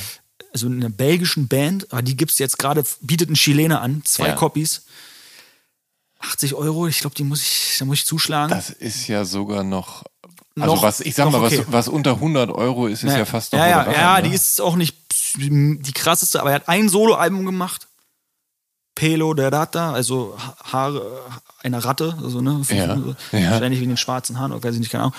Ähm, Und dieses Album ist richtig krass. Und na bla bla. Matthias Pizarro jedenfalls, äh, weiß nicht, was du mich dazu noch fragen wolltest, aber, den nee, nee, ich nee, also, ähm, aber ähm, ist das so, dass du mittlerweile der Nerd, der du bist und der Spezialist auch, der du bist und, und bei all dem, was du schon hast und bei den Dingen, die du noch haben willst, dass du da so in, in Verbindung stehst mit anderen äh, PlattensammlerInnen, dass, dass ihr euch austauschen könnt, dass quasi auch äh, andere, also dass ihr untereinander eure Wunschzettel austauscht, damit du im Zweifel mal für jemand anders irgendwo was besorgen kannst und umgekehrt. Also gibt's sowas auch, dass man da so äh, zusammenarbeitet, um wirklich an diese Sachen ranzukommen, die man braucht, weil Das finde ich, das, das, das finde ich cool. Aber ich glaube, das, das, das, das würde ich feiern. Aber würde ich sagen, passiert so nicht. Das ist schon Ja. alles dann internetmäßig. Aber ich habe ja mal zum Beispiel bei HAV gearbeitet. Ja. Und da habe ich zu Angestellten, die halt selber Musikfans sind, da habe ich halt immer noch Kontakt zu. Und äh, also ja, ich, man, man kennt sich und das ist schon was, wo ich sage, man ist halt Teil einer Szene und auch wir beide zum Beispiel, obwohl du sicherlich, also ich habe bei dir ist glaube ich mehr schon mehr Rock, mehr Ja. Psychedelic auf jeden Ja, Fall und so. ja, genau. ähm, aber wir würden immer einen Nenner finden. Ja. Weißt du, ich meine, Ja. wir würden immer einen Nenner finden. Ja. Würden wir über Jimi Hendrix Woodstock anfangen Ja. und dann würde ich sagen, ey, hast du, ich habe mir mal eine Freak Beat Platte gekauft, die Ja. fand ich richtig, eine Compilation, die fand ich so schlimm, ich komme da gar nicht ran. Aber du Ja. hast, da würdest Ja. du mir wieder was zeigen, was, weißt du, oder ich würde dir sagen, ey, ich kenne da so eine Gruppe Black Murder habe ich zu Hause. Das ist Ja. so eine, Ja, kennst ja, du? ja, so was ich feiere ich richtig Ja. hart. Ja. So Garage. Was ist das, Alter? So, was ist das? Garage, äh, Psychedelic, Funk, mit, Psych, aber, Funk? aber mit Latin-Einfluss. Ja, halt. ja, ja, ja, ja, genau, genau. Das finde ich richtig geil. Ähm, oder so, wir würden immer was finden. Ja. Und so ist das immer. Wenn ich in den Plattenladen reingehe, Ja. man muss ja nicht mit denen down sein, aber eigentlich am Ende, am Ende mögen die mich immer, weil ich dann immer Geld, da lasse. ja. ja. Und, und äh, ja, also klar, logisch. Ich, da geht mir immer, ich immer Leuchten in den Augen und freue mich, wenn ich mich mit Ja. Leuten austauschen kann. Aber es ist nicht so, dass man jetzt krass zusammenarbeitet. Aber ich will auf jeden Fall demnächst ein Event in unserem Shop machen. Wir haben ja jetzt äh, von ein Kumpel ähm, hat eine Platte rausgebracht, ähm, die ich auch sehr empfehlen kann, nämlich Ric Flair Sessions 2 heißt die Platte und er ist sozusagen einer meiner besten Freunde, der halt eine Karriere seit vielen Jahren macht als äh, Boom-Bap-Produzent, der sehr viel Psychedelic samplet und sehr viel so ähm, Hippie-Sounds, 60er-Sounds halt samplet so. Also richtig unüberhörbar so und hat auch viele Songs für mich produziert und er hat jetzt einen, einen, einen, einen anderen Alias, wo er Hausmusik produziert, aber so, so wirklich organische, sample-lastige Hausmucke, richtig geil. Also Ja. ich feiere es überhart. Und da Ja. hat er jetzt die zweite Platte zu rausgebracht und da hatten wir ein Event bei uns im Store auch. Und das will ich so ein bisschen, wie ich es hinkriege oder wie wir das öfter Events machen. Das nächste soll jetzt ein Second-Hand-Event sein mit den ganzen Klamotten, die wir da haben. Und dann will ich auf jeden Fall mal so wie so ein kleine, so ein Digger-Treff machen, wo man so ein Mini, ähm, das haben ja auch welche gemacht, DJ Hype und so, äh, Kuchenplatte hieß es immer, wo dann halt Leute ihre Plattenstände aufbauen und so. Das ist Ja. bei uns wäre das alles in klein und wie es genau wird, muss ich mal sehen. Ja. Aber wo ich dann sage, zum Beispiel einen guten Freund, äh, Lubi heißt der, der ist halt auch so ein, kommt halt auch aus der, äh, also ein richtiger Musik, der auch bei HV arbeitet, richtiger Musikfreak und auch eher das, eher Psychedelic, Ja. äh, sehr hippie, aber auch World, also findet auch Latin geil, findet alles Mögliche auch geil. Nicht so 80s Funk, er, er ist schon eher 70er, 60er. Ja. Und der so, so der so dann soll auch kommen und Platten anbieten, weil er hat richtig viel so und, ähm, und da hat natürlich noch mehr Leute, die, die man kennt und so, aber, aber man muss schon sagen, ich weiß nicht, ob es auch so eine richtige Szene gibt. Es ist doch was, was viel dann doch zu Hause stattfindet oder jeder für sich macht. Das ist nicht, beim Graffiti trifft man sich und geht raus malen. Weißt du, was ich meine so? Ja. Und äh, beim, so die Plattensammler sind ja oft dann, ich weiß ich nicht, wie ist es denn für dich? Bist du da, fühlst du dich da als Teil von der Szene oder bist du so vernetzt mit Leuten, die Musik sammeln? Mm, Tatsächlich, äh, tatsächlich nicht. Also ich, es gibt äh, den Record Store hier in Berlin, der heißt auch Record Store, äh, der Chef dort heißt Thorsten. Der war zum Beispiel mal nett genug und meinte, ey, ich flieg oder ein Kumpel fliegt ähm, nächsten Monat für mich nach Amerika, um Platten für den Laden zu kaufen. Gibt's irgendwas, was du unbedingt haben möchtest? Und dann habe ich ihm so drei, vier Bands genannt und meinte, hier, da von denen könnte ich mehr oder minder alles gebrauchen. Und dann hat der Kumpel dann da eben mitgeguckt. Das fand ich sehr nett. Ähm, es ist so, dass ich relativ geizig bin, dass ich also nicht äh, mein Hab und Gut aufs Spiel setze, um mir neue Platten zu kaufen.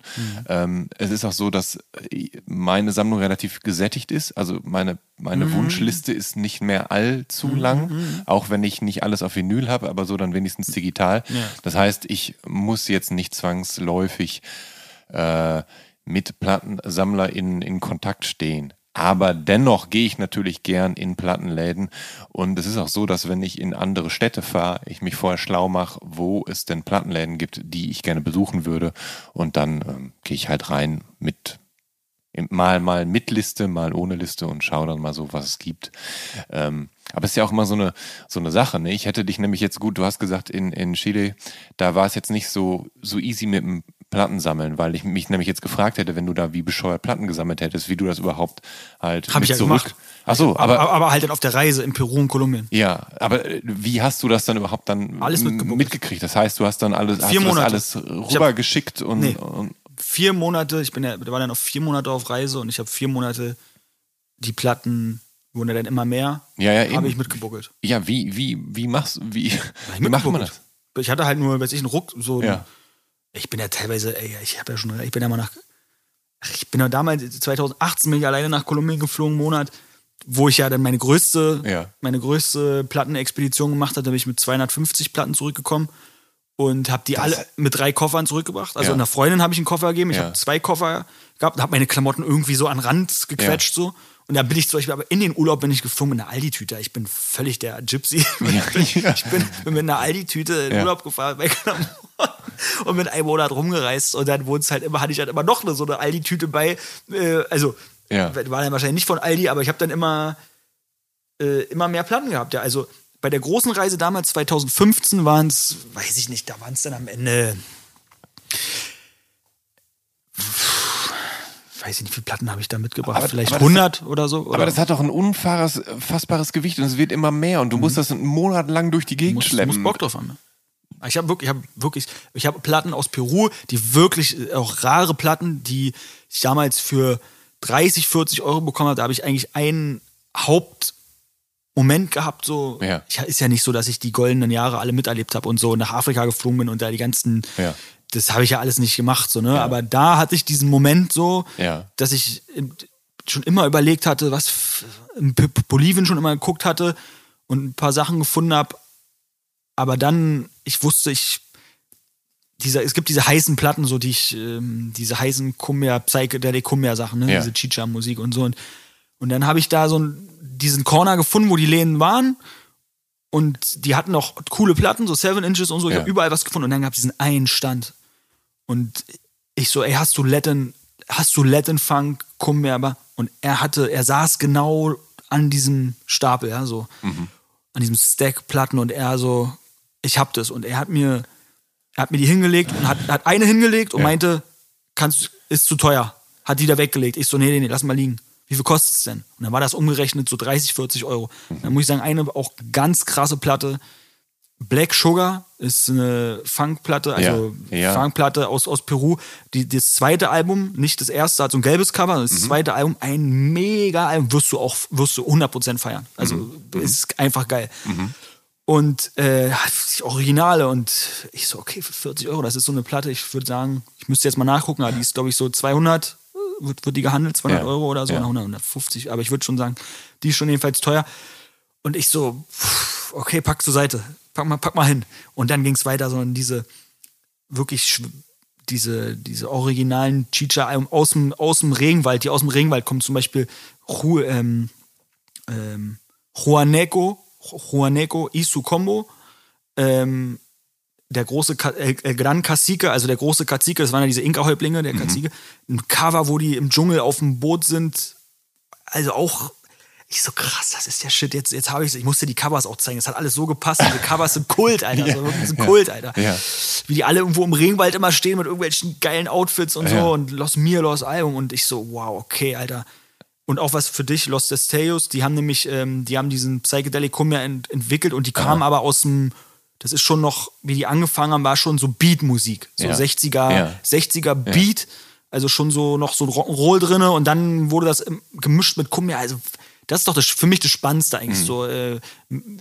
Die- wie, die- die Vermischung, ne? wie Länder was Ja, aufnehmen und ja. da gibt es ja die wahnsinnigsten Sachen, auch wenn es natürlich oft ein, äh, auch vor allem wenn es ein Kolonial, äh, Konola- wenn die, wie bescheuert, Kolon, Kono, Kolonialisten. Kolo, kolonialisiert wurden. ja. Jetzt habe ich gerade einen, Ja. einen Zungenbrecher drin gehabt. Ähm, weil diese Einflüsse ja auch immer drin hörst. So, Mhm. Weißt du, was ich meine? Also Musik aus Angola, wo die Port was portugiesische Kolonie war, haben natürlich Einflüsse auch aus Brasilien drin. Mhm. Und, und Samba heißt da Semba und, und pff, das sowas finde ich richtig geil. Und genau, Los Destellos, weil das auch so eine diese psychedelic Rocknote drin hat und dann aber auf Kumbia Wahnsinn. So, da hat, jedenfalls hatte ich diesen, diese, da, diese, an diesem Stand, da gibt es auch ein Foto von, Ja. ähm, wie ich äh, nicht mehr klargekommen bin. Und natürlich waren meine beiden Kumpels so, die haben sich für mich gefreut, aber im Endeffekt auch nach, im, Na im Nachwirken, das war wirklich so groß. Ich, ich, hab's, ich bin ja, wie gesagt, so ein euphorischer Typ, aber ich fand es wirklich so. Ich habe die Platten jahrelang gespielt. Ja. Ich habe die da durchgebuckelt nach Hause gebracht. Ich habe die jahrelang gespielt. Ich liebe die bis heute so und, äh, und musst halt, wenn du die im guten Zustand kaufen willst, musst du halt Musst du, 150 ja. Euro dafür blechen Ja. oder 200 Euro. Was ja okay, kann man halt machen. Aber das ist das Schönste eigentlich. Also das, dieser Moment war toll. Ich finde aber auch dieses Gefühl, dass du, also dieses Gefühl, was man hat, wenn man endlich ein Original dieser Platte findet, von der man bisher nur gehört hat oder nur im Internet drüber erfahren hat und dann ist sie da, das physische Ding. Und das ist ja auch ein Relikt, was dann Ende der 60er, Anfang der 70er gepresst wurde. Und so alt ist das Und Teil du holst dann es auch. da, wo es herkommt. Ja. Wo, du holst es dir nicht nur übers Internet, sondern du holst es bei Ja. diesem Typen mit, ich hol, weißt du, mit dem du dann noch einen Kaffee trinkst, ich rauche mit, hab weißt du, rauch die ganze Zeit Kippen dabei und Ja. so Kram und bin so Goldgräberstimmung, Ja. aber alles so, das, genau, da können wir, können wir eigentlich noch über einen äh, spannenden Punkt reden. Vielleicht hast du noch drauf, das ist dieses nämlich Originalpressung und, und Repress, so, weißt Ja. du, wo ich sage, jeder wie er will und ich kaufe mir auch Reissues und so ein Kram, auf jeden Fall, aber warum ich sage, weil du vorhin, bevor wir aufgenommen haben, meintest, was Hau- Hauptmotivation ist für dich zum ähm, Plattensammeln, ist dieses haptische, dieses das Besitzen. Das sehe ich auch voll so natürlich. Ähm, und dazu kommt halt, was macht denn den Reiz von einer, Reissue- von einer, von einer Originalpressung aus? Genau das. Es ist wirklich das Relikt. Es kommt nicht 2021 aus dem Presswerk, sondern das hat die Geschichte. Das hat wirklich, egal ob es zehn Besitzer Ja. hatte Ja. oder in irgendeinem Lager liegen geblieben ist, ja, Ja. oder in irgendeiner Radiostation die ganze Zeit keiner angefasst hat, so. Das ist ja so, so krass, wenn du manchmal noch so äh, Sealed-Platten hast, so, Ja, weißt du, wo du. In der Original die- die- Shrink die- die- Wrap- Genau, die, die, die nicht aufgemacht wurden, Ja. weißt du, ich meine. Und das ist dann doch der, warum eine Reissue da niemals rankommen kann, auch wenn sie vielleicht noch krasser gemastert oder so ist, aber es hat nicht die, die Geschichte so. Ja. Die, wirklich, und das ist schon. Das ist vielleicht der entscheidende Punkt, was es auch manchmal so ausmacht, so weißt du, wenn, wenn, wenn, vor allem wenn es so krasse Covers sind oder wenn die Leute nie wieder so rumlaufen würden heute Ja. und du sagst, es ist vorbei und die Musik hat die Zeit überdauert und ist auf einmal, zum Beispiel muss man ja sagen, das Psychedelicum ja, ja total hip geworden ist. Ja. Hat voll ein Revival gehabt vor zehn Jahren oder Ja. so, oder ja, würde sagen vor, vor zehn, acht Jahren, als ich da war halt. Und ja, bis heute so, jetzt läuft das ja auf, auf den Partys oder Mhm. wenn du auf die Fusion oder die Festival, alternativen Festivals gib, äh, gehst, dann gibt's halt neben den Techno-Floors meistens immer noch so ein, Ja. sowas, wo genau so eine Mucke, denn die Leute Ja. gehen auch voll ab, auch bei Ja. meinen DJs-Sets, weißt Ja, du? oder wo eine Band wie Los Bichos auftaucht äh, Mhm. aus, aus London und die dann auch im, im, im, auf dem Desert Fest spielen, also umringt von Psychedelic, Heavy, Doom, Stoner Bands und dann Ja, sind ja. Los Bichos dazwischen, spielen Cumbia und alle haben aber Spaß dran, weil es halt, keine Ahnung, coole Girls sind, die ne, ja eine lockere Musik spielen und die mal so ein, so ein, so ein ja, so ein, so ein, so was anderes Ja, reinbringen. eben, und das ist es doch. Warum, wenn du heute äh, im 70er-Bereich zum Beispiel bist, ich muss dir ganz ehrlich sagen, ich kann eine James Brown-Platte spielen und das kommt auch vielleicht, also wenn ich jetzt mal bei uns auf der Party zum Beispiel, ist immer auf dem zweiten Floor eher so die ersten Teil des Abends immer so 70er-Kram. Weißt du, sagen, würde ich jetzt mal so ein bisschen Ja. sagen. Und da zum Beispiel spiele ich eine James Brown-Nummer, ist cool, aber du spielst eine geile Brasil-Nummer. Ja. Und das ist halt einfach frischer vom Rhythmus, weil der Rhythmus, so wie ich ja auch eingestehen muss, dass nicht unbedingt Boom Bap gerade der frischeste Rhythmus ist. Da kommt Trap halt, dieses Double Time, dieses Ja. beweglichere oder so, ist halt irgendwie gerade frischer ähm, für, die, für die Leute, so, ne? Und deswegen achte ich auch darauf, dass ich es immer möglichst geil auch verpacke, so, wenn ich, ne? Und so ist es auch, muss man ja einfach mal sagen. James Brown und diese 70er Soul-Funk-Nummer ist halt nicht, ist, ist nicht mehr der, der Groove, der heute angesagt ist. Oder, und ich sehe selber auch so, ist cool, ich feiere das und ich kaufe mir gerne eine James Brown-Platte. Aber ey, legt man danach eine, legt man eine Kumbia-Platte dann auf. Die Leute werden auf jeden Fall viel mehr darauf abgehen. Und es ist aus der gleichen Zeit, weil es einfach tsch, tsch, tsch, ist mal ein neuer Rhythmus. Ist, ist einfach fresh, so, weißt du. Was ich äh, da abschließend nochmal ganz gern wissen will, ist, wenn man jetzt äh, einen Monat auf Abenteuerreise geht und dann kommst du mit drei Koffern und 250 Platten im Flugzeug nach Hause, wie reagiert denn da der Zoll? Haben, hast du das Glück gehabt und bist mit deinen drei Koffern durchgekommen, ohne dass jemand reingeguckt hat? Weil sonst musst du im Zweifel. Boah, meine, ich kam aus Kolumbien, das war schon sehr witzig. Ja, ich ja, mich, du- stimmt. Ich habe mich gefühlt. Stimmt, äh, Koks Headquarter auch noch, Ich ne? habe mich, ich Ja. hab mich so gefühlt, vor allem habe ich mir gedacht, so, es, wie, wie soll es eigentlich jetzt alles ablaufen? Ja. Wenn der Zoll reinkommt, Ja. Mhm. das sind alles alte Platten, die teilweise manche nicht mal bei Discog sind. Ja. Wie wollen die das denn jetzt eigentlich bemessen? Ja, ja, stimmt. Also, Setzen die äh, sich jetzt dahin und gucken jede einzelne Bei- Platte an, was die wert sein könnte? Also das ist ja ewig. unmöglich, ja. Gar, ich weiß auch ehrlich gesagt wirklich nicht, wie die das handhaben, weil es ja so, und ich kann ihnen ja auch erzählen, ey, ich habe da aufgelegt, so, ich habe da Ja. eine DJ-Tour gespielt, so meine Platten, so, im Endeffekt weiß ich gar nicht, was Du, da passiert ja, oder du könntest sagen, ja, keine Ahnung, die hat jemand verkauft, der hatte keine Ahnung davon und ich habe keine zwei Dollar. Mit welcher Währung zahlt man da? Pesos. Mit zwei, ich habe keine Ahnung, 200 Pesos dafür bezahlt ist, oder drei Euro umgerechnet. Man muss ja dazu nicht. sagen, ich bin ja nach Chile gegangen und hab, musste mir, äh, ich musste natürlich nicht, aber ich hatte Bock drauf. Ich bin ja selber mit so 30 Seven Ja. Inches Ja. selber nach Chile gegangen Mhm. und hab, wollte mir einen tragbaren Plattenspieler holen, äh, den ich aber ähm, mir, glaube ich, gar nicht geholt hatte. Und wo, hab den dann immer nur bei mir in meinem Zimmer. Ich habe ja doch, ich habe ja da in so einer Bruchbude gehaust. war ja, äh, und hatte dann wirklich meine Dieter Reit und meine Angelika Mann kurze Ja. 7 Inch mitgenommen, Ja. wirklich so, ja. Und warum auch immer. Und also ich habe ja wirklich auch, als ich zurück nach Deutschland geflogen bin, auch wirklich Platten bei gehabt, die ich mitgenommen hatte. Ganz so ist ja, nicht. Ja. Am Ende war das einfach wirklich trotzdem schon ein bisschen witzig, weil ich bin einfach, bin über London, äh, über, ich weiß nicht mehr was genau noch, Brasilien oder irgendwas, jedenfalls dann London. Ich bin aus London gekommen nach Berlin. Ich komme in Te- Tegel an, komme raus. Wirklich, ich komme in, das ist ja in Tegel immer alles so klein Ist gewesen sehr klein, ja, genau. läufst 30 Meter, stehe ich einfach draußen am Taxistand. Ich so. Und Freunde haben mich abgeholt Ja. und so. Und ich so. Wow, Alter. ich, ich, ich habe es gesagt. und, und es war Ja. so, es gab gar keinen Bullen, der geguckt hat oder keine, gar Ja. keine so. Ich bin jetzt, ich bin ja gerade aus Italien gekommen vorgestern, wo ich wurde zumindest mein Ausweis auch kontrolliert gleich, äh, beim, beim, als ich reingekommen bin.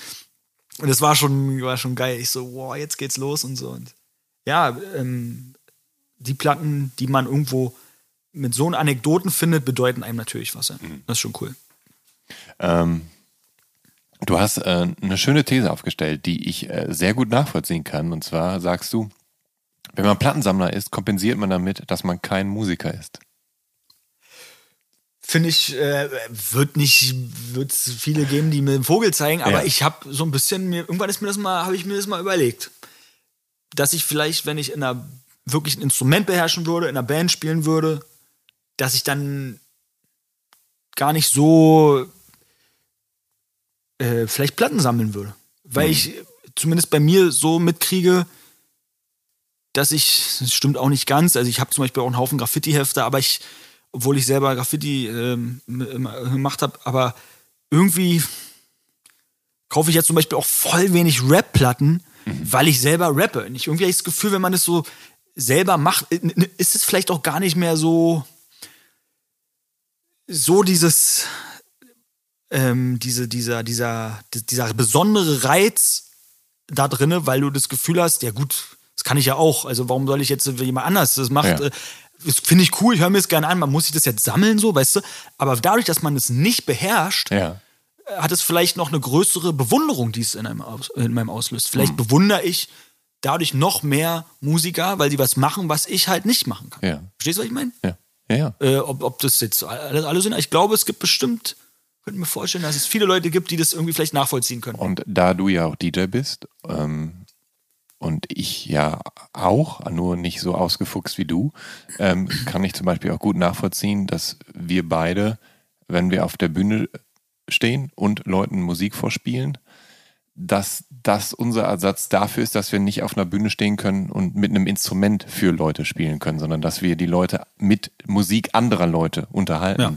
Und Dem sollte man sich auch immer bewusst sein. Ne? Also vor allem, weil wirklich beim DJen so im Endeffekt muss man die Credits auch immer, ja, immer mal irgendwie weitergeben, weil man gibt ja nur diese Begeisterung, die man hat für was, Ja. will man damit, will man andere Leute erreichen. Ist schon wirklich so. Klar freue ich mich, wenn Leute sagen, du hast voll geil aufgelegt und Mhm. so, aber ich, für mich ist immer schön so, diese, in erster Linie steht wirklich diese Begeisterung für Musik, die andere gemacht haben, die man gerne irgendwie mit anderen teilen will. Und natürlich das ist dann auf seine Art. Und für mich ist auch die schönste Beschäftigung, die ich auf einer Party haben kann. Mhm. Irgendwie ist wirklich so. Also ich lege am liebsten einfach, ja, wenn natürlich keine Sau da ist, dann ist es. Aber selbst dann Ja. feiere ich mich selber. Ja. Äh, ist zum Beispiel bei Rappen nicht so. Also wenn ich jetzt so vor zehn Leuten spiele, puh, dann denkst du auch so, oh, muss ich mir das jetzt geben? Irgendwie habe ich mir das mal als anders vorgestellt. Oder dann äh, beim. Auflegen, ja gut, Alter, dann stehe ich mit anderen DJ da und, und, Ja. und, und ich fühle es trotzdem voll ja, ja, so. genau. Man freut sich einfach über die Musik, die man dabei hat und die man da auflegt. Ich kann, ich, Weil man dann ja, auch eigentlich Ja. nur andere Musik spielt. Weil es Ja. ist ja nicht, wenn ich mein Herz ausschütte Ja. über mein Leben äh, und da steht keiner und interessiert keinen, dann ja. ist das so, weißt du, ich ja, klar. echt ist das auch so ein bisschen. Und du sagst aber auch, dass du interessanterweise weniger obsessiv Rap-Platten sammelst, weil du selber Rap machst. Ja, weil mich das nicht so. Naja, ja, irgendwie, weiß ich nicht, keine Ahnung. Ich hole mir nach und nach immer, was mir über den Weg läuft, hole ich mir eine Rap-Platte, die mich früher krass beeinflusst hat oder so, oder die ich krass gefeiert habe. Aber das hatte ich dann irgendwie so ein bisschen, so ein bisschen aufgebraucht. Also es gibt, Ja.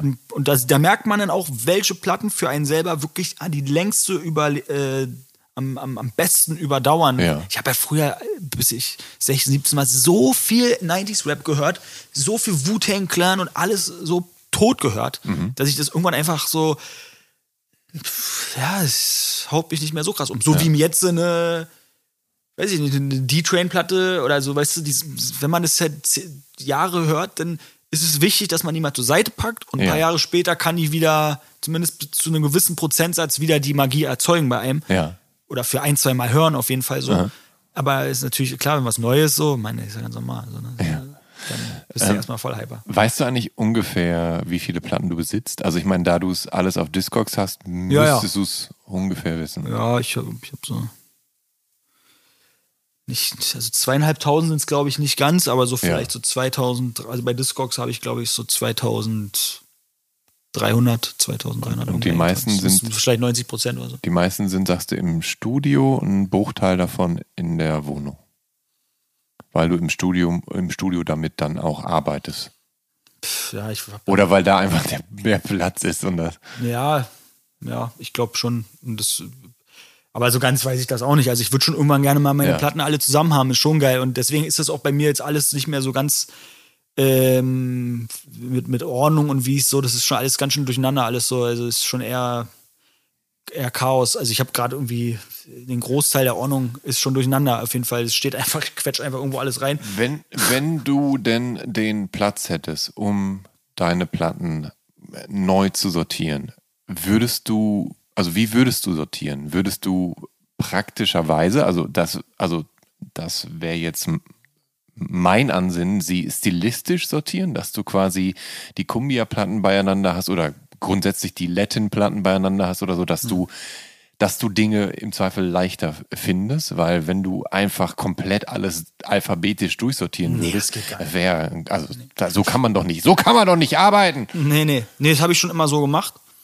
Dann teilweise auch so, dann, ja, wie so die, die, die Weltkarte so ein bisschen Ja. ist. Aber bei den Funk-Sachen habe ich es damals immer gemacht. Das war ja dann, wie gesagt, auch lange der Großteil immer nach Jahr. Mhm. Ich kann mir sehr gut Jahre merken. Mhm. Ähm, und dann habe ich so, hatte ich so ein so 79, ein Fach 80 und ich glaube bei 83 habe ich 83 80s Fang sind bei mir bestimmt, also drei so eine Fächer oder so, oder Ja. vielleicht sogar vier so eine Fächer, weiß ich nicht. Ja, vielleicht nicht ganz, aber ähm, ja, sind äh, 84 habe ich dann auch mal noch ein Fach und dann haben wir, wenn ich jetzt mal alles neu machen würde, weiß nicht, ob ich das auch noch nach Ja. Jahr machen würde. Ich, ach, ich weiß nicht. Es gibt auch so Momente, dann ist man da voll, so wie mit Einrichtungen generell, dann bin ich Ja. da voll, ich da voll Bock drauf, aber am Ende mache ich teilweise doch nichts. Oder? Ich, ich, ich muss auch sagen, ich bin jemand, ich mag auch total die Unordnung, Mhm. aber ich mag auch das ab und zu alles richtig aufzuräumen und dann feiere ich das übelst, wenn es so ordentlich aussieht Mhm. wie bei dir, das ist schön. voll, so, mag ich dann auch voll. Aber ich feiere auch manchmal dieses, dieses, wenn so alles ein bisschen verpeilt ist. So, Eine so, produktive Unordnung. ja, das ist, brauche ich dann auch so. Ja. Oder so bin, aber ab und zu muss mal wieder mit den Schliff drin gebracht werden. Was mich interessieren würde, ist, äh, könntest du aus dem Stegreif so die skurrilste, obskurste Platte nennen, die du besitzt? Also für dein dafür empfinden? Die obskurste Platte. Ja, also irgendwas so richtig Schräges, was dich aber ungemein unterhält und wo du denkst, pff, wow, gut, dass ich die zufällig noch Da habe mitgenommen ich, habe glaube ich, oder so. ziemlich viel, aber was ist die, was ist die obskurste Platte? Ja, irgendeine Kindermusik, wo du denkst, so wow, aber die Beats auf dieser Kindermusik sind 1A. Also dieses neue, was ich, Ja. was ich dir auch gleich mal noch, wenn wir fertig sind oder so, noch mal ein Lied zeige, dieses neue Südafrika-Ding, da diese eine Platte, die ist schon. wo da alles, wo diese ganzen verschiedenen Sachen Also habe ich einige ja, mit, ja. aber eine finde ich gerade so krass und die ist schon auch echt Ja. eigen so. Ja. Ähm, die will ich aber gerade noch nicht nennen. Mhm. Aber wann, wann müsste ich, müsste ich kurz, müsste ich kurz überlegen, was die skurrilste Platte ist. Weiß ich gerade nicht aus dem. Ist nicht, ist nicht so schlimm.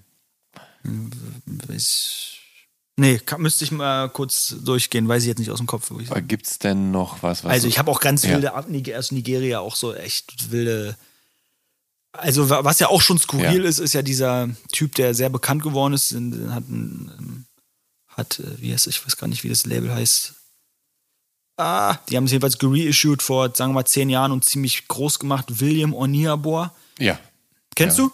Ja, kenne ich. Ja. Genau, Äh, der das- ist, der ist, ist ja auch richtig, richtig hip ist der ja. Genau, ist richtig ja. hip geworden. Ja. Und War da es gibt's Li- dann so. Light in the Attic? Ich bin mir nicht ganz nee, sicher. nee, nicht Light in the Attic, die äh, Lu Lua Kabob. Okay. Aber das ist auch schon, das ist schon, das feiere ich auch. Also, Mhm. Ja. das ist schon auch geil. So, weißt Ja. du, das genau, das ist sehr, das ist richtig gut hip geworden, echt. Ja. Aber das ist teilweise auch schon, das ist, finde ich auch schon skurril, teilweise, die Dinger, Ja. weißt du, so. Also, so da habe ich, was ich sagen wollte, da, da gibt es einen, wo der auch mitgemacht hat oder wo der jedenfalls, den, den kannte er. Ja.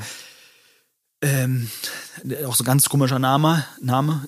Draman Blinch, das ist auch so ein so ähnlich, so ein ähnlicher Style, so das ist auch wild. Ja, ich habe auch mal so eine ganz wilde äh, Platte aus Indien. Also ich kenne mich mit diesem Bollywood-Kram nicht so gut aus, aber da ich, da gibt's ja wirklich. Aber die Frage ist auch, das muss, das finde ich dann teilweise gar nicht so übergeil. Weißt Ja. du, aber was zu sagen, Ja. was richtig obskur ist und richtig ähm, geil, hm, muss ich mal noch Und äh, raussuchen. wo du jetzt schon äh, so viele tolle Sachen, also das Glück hattest, so viele tolle Sachen zu finden und zu erstehen, äh, was steht denn jetzt noch ganz oben auf deiner Wunschliste? Weil das kannst du jetzt hier preisgeben und vielleicht hört jemand zu und sagt, ja, kannst du haben von mir.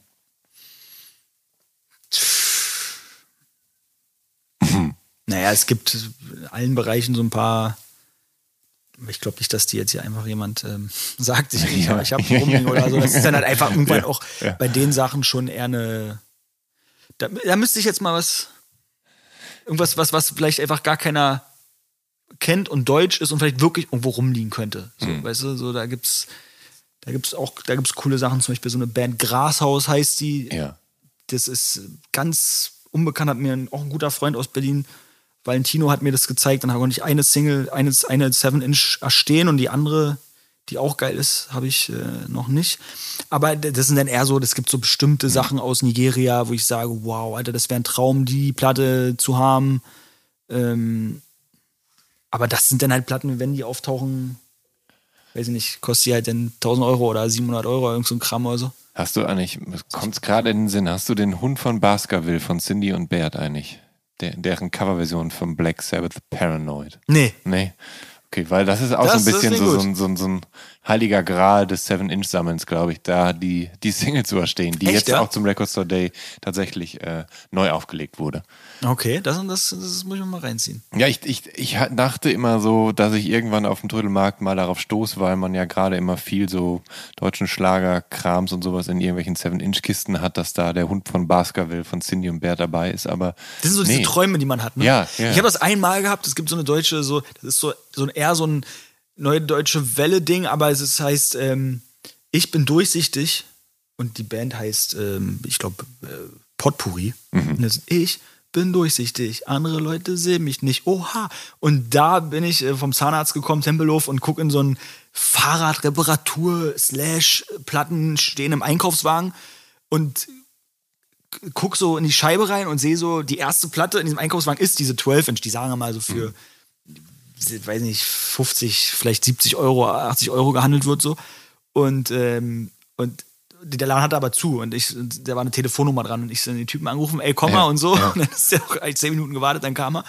Und dann halt wieder rausgezogen für 1 Euro Ja. und war eine, sagen wir mal, 70 Euro Platte. Und eine Sache hatte ich, ähm, ein Kumpel hat mir, der Howie, der bei uns auch arbeitet, der hat mir von seinen Eltern, der hat früher in Neukölln gewohnt, seine Eltern, hat mir die, die haben ihre ganzen Seven Inches, er meinte, die schmeißen das alles weg, äh, ich soll, hier, gib mal Henne. Und dann hat er mir die gegeben und ich guck so Schlager, Schlager, Schlager, alles Müll und dann so, boah, Mhm. okay, die letzten habe ich gar nicht durchgeguckt. Ich so, okay, alles klar, scheiß drauf, lege ich unten auf die Straße.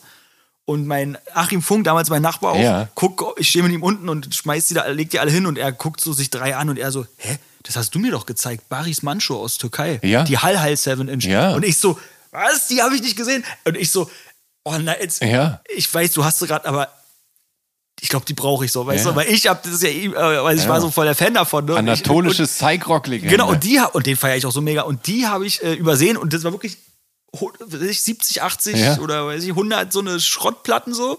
Und die war damit drin und ich hab was übersehen. Ah, Nein. Und äh, die ist ja auch so eine, weiß ich auch, 70, 80 Euro Platte oder so. Und ähm, ja, die, das, war, das, sind, mal- das sind mal die, ah, die das müsste man öfter haben. Die. Zeiten sind aber rar geworden auf jeden Fall. Ja, der, der Haken ist halt einfach, dass, ähm, oder meine Theorie ist, dass mittlerweile so viele Nerds so spezialisiert sind, dass einfach die letzten Winkel der Erde Schwer. durchforstet werden und dass gerade auch durch den Discogs-Hype die Preise in die Höhe gestiegen sind, dass es einfach kolossal schwer geworden ist, diese tollen Platten wirklich noch irgendwo zu bekommen und auch gerade gerade günstig und so. Und deswegen damals 2014, 15, ich weiß nicht, 2018 war es auch noch so, jetzt war ich ja 2022 wieder da, aber 18 auch schon weniger.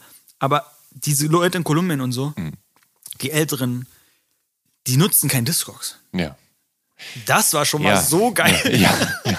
Also Ja. einfach Ja. so, die gehen nach dem, was das war einfach immer, war einfach noch geil. Das war einfach anders. Das kann, jetzt war ein Kumpel in, in Lima und der hat mir auch Platten mitgebracht. Weil er sich selber dafür auch interessiert und so und äh, es ist aber kein DJ oder so. Und der hat mich gefragt, hey, soll ich dir was mitbringen? Habe ich eine Liste geschickt und dann hat er mir auch welche mitgebracht, aber das war jetzt alles schon so, pff, das hat nicht mehr viel zu Discogs gefehlt. Weißt Ja. du so? Und die haben das halt daran angepasst. So, Ja. weißt du? Und das ist dann so, ja, okay, cool. Ich fliege in zwei Wochen nach Lissabon und da, da bin ich schon, da bin ich richtig heiß drauf. Ja. Weil Lissabon ist, glaube ich, extrem gut zum Ding. Aha. Wenn man natürlich auf die Sachen steht, weil da ja, da kommen die Brasil-Sachen an, Mhm. da kommen die Sachen auf, aus Afrika an, ne? Angola, Kapverdische Inseln, so eine Sachen kannst du da halt. Wobei der ähm, klassische Fado jetzt wahrscheinlich nicht so dein Ding ist. Nee, Nee. Ich, weiß ich nicht. Nee. Ja. Da würde ich werd mich bestimmt mal in ein Restaurant setzen, Ja. wo abends Fado läuft. Aber Ja.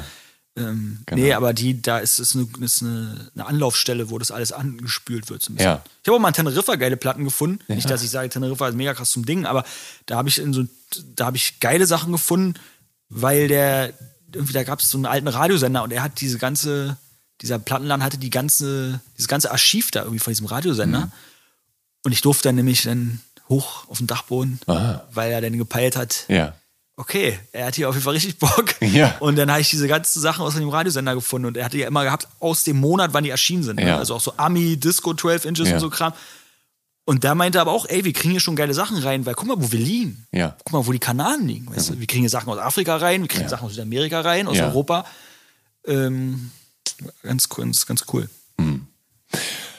Ich möchte abschließend noch mal ganz kurz über, mit dir über deine eigene Musik reden. Also wir haben ja schon, du hast ja Achim Funk jetzt schon mehrfach erwähnt, den kennst du seitdem du da bist und der ist derjenige, der hauptsächlich deine Tracks und deine Platten produziert. Ähm, du co-produzierst aber auch mit. Das heißt, du, du steuerst Samples bei und du gibst deinen Senf dazu, äh, was wie zum Teil idealerweise zu klingen hat und so. Ähm, du äh, sagst aber selber, dass du nicht ausführend an den Gerätschaften bist, um Dinge in die Tat umzusetzen, sondern da ist Achim hauptsächlich dein, dein Partner in Crime. Ne? Es gibt aber noch andere Leute bei Nordachse. Klaus Leier. Klaus Leier, genau, Genau, mit dem du auch äh, zusammen. Gibt auch noch andere, aber das Ja. ist so ein bisschen die Jungs, Ja. die immer meine Beats gemacht haben Ja. und wo das auch einfach so, also ich mache jetzt gerade, fange jetzt, mache jetzt gerade die nächste Platte und die wird auch auf jeden Fall nicht so lange auf sich warten lassen, weil die Beats alle schon so weit stehen und die, die mache ich mit Klaus Leier. Ich weiß aber nicht, ob das, Ja. also mein neues Album S1 ist ja, hat 15 Songs und das wird jetzt mit Klaus Leier, mache ich mal wieder ein bisschen, ein bisschen abgespeckter. Also es muss jetzt nicht, ich will jetzt nicht wieder so zwei Jahre an der Platte sitzen. So. Ja. Ich habe Bock, was nachzuschieben und ähm, also mach mir keinen Zeitdruck, ne? Aber Ja. ich habe einfach gerade voll Bock auf Mucke machen und er hat so geile Dinger am Start. Ja. Und äh, ja, genau, die beiden sind so die Haupt Aber aber Achim ist schon, man muss dazu sagen, mit Achim mache ich auch das ganze Business, mit dem mache ich Ja. das Bierding, mit dem mache ich die Partys, also mit dem mache ich alles zusammen. Schon mein, mein Partner in Crime, 100 Prozent. Bock auf Mucke machen ist ja das eine, aber du bist ja schließlich auch derjenige, der rappt und der die Texte liefert. Das heißt, du musst ja potenziell auch dann immer die Texte und so schreiben. Ist das, ist das bei dir immer in einem Flow? Hast du, keine Ahnung, meistens eine Klatte zur Hand oder, oder keine Ahnung, kommen dir Dinge in den Sinn, die du dir dann selbst als Sprachi schickst oder so, dass du, Ja. dass du halt äh, nichts vergisst? Ich schreibe mir halt immer bei Notizen alles auf so und Hm. ich habe dann so, ja, also genau, also ich, ich wegen Co-Produzieren, ich, Ja. ich schreibe schon alles selber, aber da ist auch so, dass natürlich, wie das bei anderen Künstlern ja auch ist, also ich schreibe alles selber, aber Achim, so war es jetzt, Ja. ne, oder halt auch, das wird auch Klaus Leier machen, aber Achim ist schon der, wir sind immer so ein, wie nennt man das, Check und Control oder so, also er sagt natürlich auch, ja, ist okay, so, weißt du, aber da würde ich das und das ändern und so Ja. und kann natürlich dann sagen, nee, das mache ich so, aber meistens ist es dann so, lasse ich es mal wirken und dann gucke ich so, na, nee, du hattest schon recht und so und dann mache ich da nochmal die Hook anders oder Ja. genau. Ähm, was ich ja sehr bemerkenswert am Hip-Hop finde, ist, dass die Songs ja naturgegebenermaßen sehr textlastig sind, weil ja Hm. viel gerappt wird. Der und diese Raps müssen sich natürlich, die müssen natürlich nicht nur on point sein, sondern die müssen ja auch äh, vor allen Dingen alle, ja, die muss man sich natürlich alle merken. Also es ist ja quasi wie ein Theaterstück oder wie du, wenn du jetzt Schauspieler wärst und musst deine Parts lernen für deine Rolle, für deine Dialoge und so weiter. Ähm, und dann hast du aber ja totale Weedheads im, im, in dem Hip-Hop-Kosmos. Leute, die wirklich, keine Ahnung, morgens nach dem Aufstehen die erste Tüte drehen und so. Dass die das trotzdem hinkriegen und nicht zu versteckt sind, um dann ihre Raps sich gar nicht mehr merken zu können und so. Ja, die meisten machen hast du da, kennst, kennst du dich damit aus? Hast du da einen Einblick? Weißt du, warum das funktioniert? Ja, die meisten, äh, das ist, ja gerade, ist doch gerade ein bisschen Thema seit dem Splash, äh, seit dem Festival, die meisten Rap mehr machen, lassen halt Playback laufen. Das ist eigentlich Ist, was war auf dem Splash? Ich habe das Ja, da gab es dann so verschiedene gute Performances und Ja. dann ist einer da gar nicht klargekommen mit seinem, der aber auch erst seit einem Jahr rappt oder wie der ist dann Ja. nicht so, das kam wohl nicht so gut an. Ah, okay. Und dann war so, ja, das ist jetzt so ein bisschen Thema und Mhm. jeder gibt da seinen Senf dazu, ob äh, ne, jeder, das viele denn Ja. im Internet gut sind, aber nicht live rappen können. Aber im Endeffekt ist das so wie mit dem, ähm, mit dem Ghostwriting, wenn jemand anders seine Texte schreibt, im Endeffekt, hey, denke ich mir auch so, ich finde es gar nicht schlimm, wenn Leute ihre Texte schreiben lassen. So, ich schreibe meine Texte alle selber. Ähm, aber manchmal denke ich mir auch, wäre schon cool, wenn Ja. einer mal mitmachen würde. Äh, aber ähm, ich habe jetzt wirklich immer alles selber. Also klar, wenn man mit einem zusammenschreibt, Ja. dann wirft man sich mal eine Line rüber oder, Ja. oder äh, ey, was reimt sich darauf? Und na klar, das macht dann auch Spaß, aber, Ja.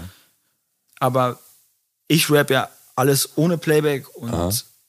ich muss meine Texte schon können. Und was die Samples angeht, ist das so, dass du dann deine eigene Plattensammlung durchforstest und dass du dann, äh, dass du dann äh, zu Klaus oder zu Achim gehst und sagst hier, schau mal, gibst den Stack Platten und sagst hier, da und da hätte ich gern die und die Stelle, da und da hätte ich gern die und die Stelle, könnt ihr bitte damit arbeiten?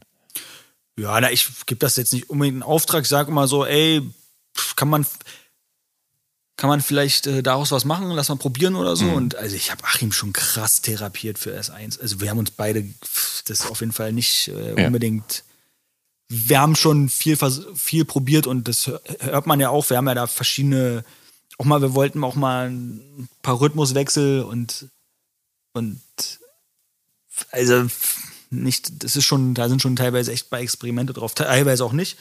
Und äh, ja, ich habe ihn schon, also bei der Platte mit Klaus Leier ist es jetzt nicht so, da sind wie gesagt schon viele Beats einfach da und ich zeige ihm ein paar Sachen und mal gucken, was noch so passiert.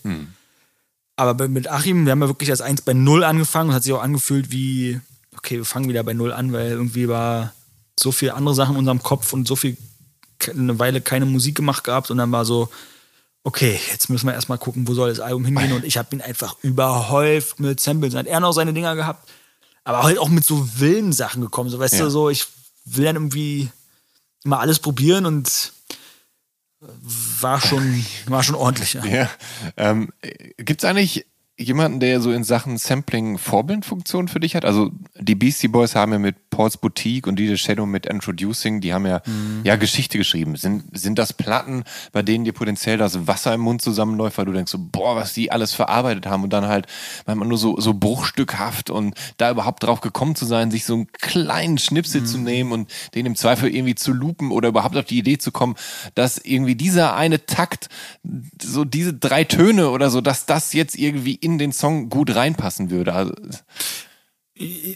Ja, also die beiden, die beiden Werke finde ich auch richtig geil, aber das waren nicht jetzt nicht die, die mich so äh, krass äh, beeinflusst haben oder so, die ich also so krass sind- drauf runtergehört das sind aber jetzt die sind, die die, sind geil. das, das sind Aber jetzt so, ich Ja, als ja. Laie würde jetzt diese beiden Werke anführen als, als Sample-Meisterwerke. Du, Ja, mega krass. Weiß nicht, was, was, Chris, was würdest du noch ins Spiel bringen?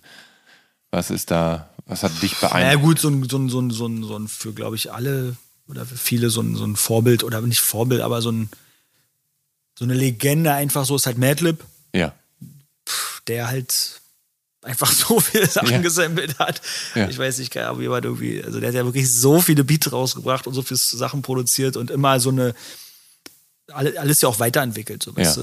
Ähm, Ja, und Dilla, ich war immer gar nicht so Madlib und Dilla. Ich war ja lange wirklich, fand ich immer doch, war ich ja eher so auf Boom Bap und ich, Mhm. aber ihr mit, äh, hier mit eurem Jay Dilla und so und alle finden Jay Dilla cool und so und ich fand natürlich Jay Dilla auch cool, so, aber ich war nicht so, ich muss jetzt, das ist mein Held, so, weißt Ja. du, aber mittlerweile, früher war das dann eher Pete Rock, äh, DJ Premier, der Gangster für Gangster produziert hat, das fand Mhm. ich eher so, ich habe schon viel die klassischen, klassischeren Sachen viel Ja. gehört und auch beim Sampling halt drauf geachtet, wie die es gemacht haben. Und dann, klar, ich weiß, sowas wie DJ Shadow gab es zum Beispiel RJD2. Ja.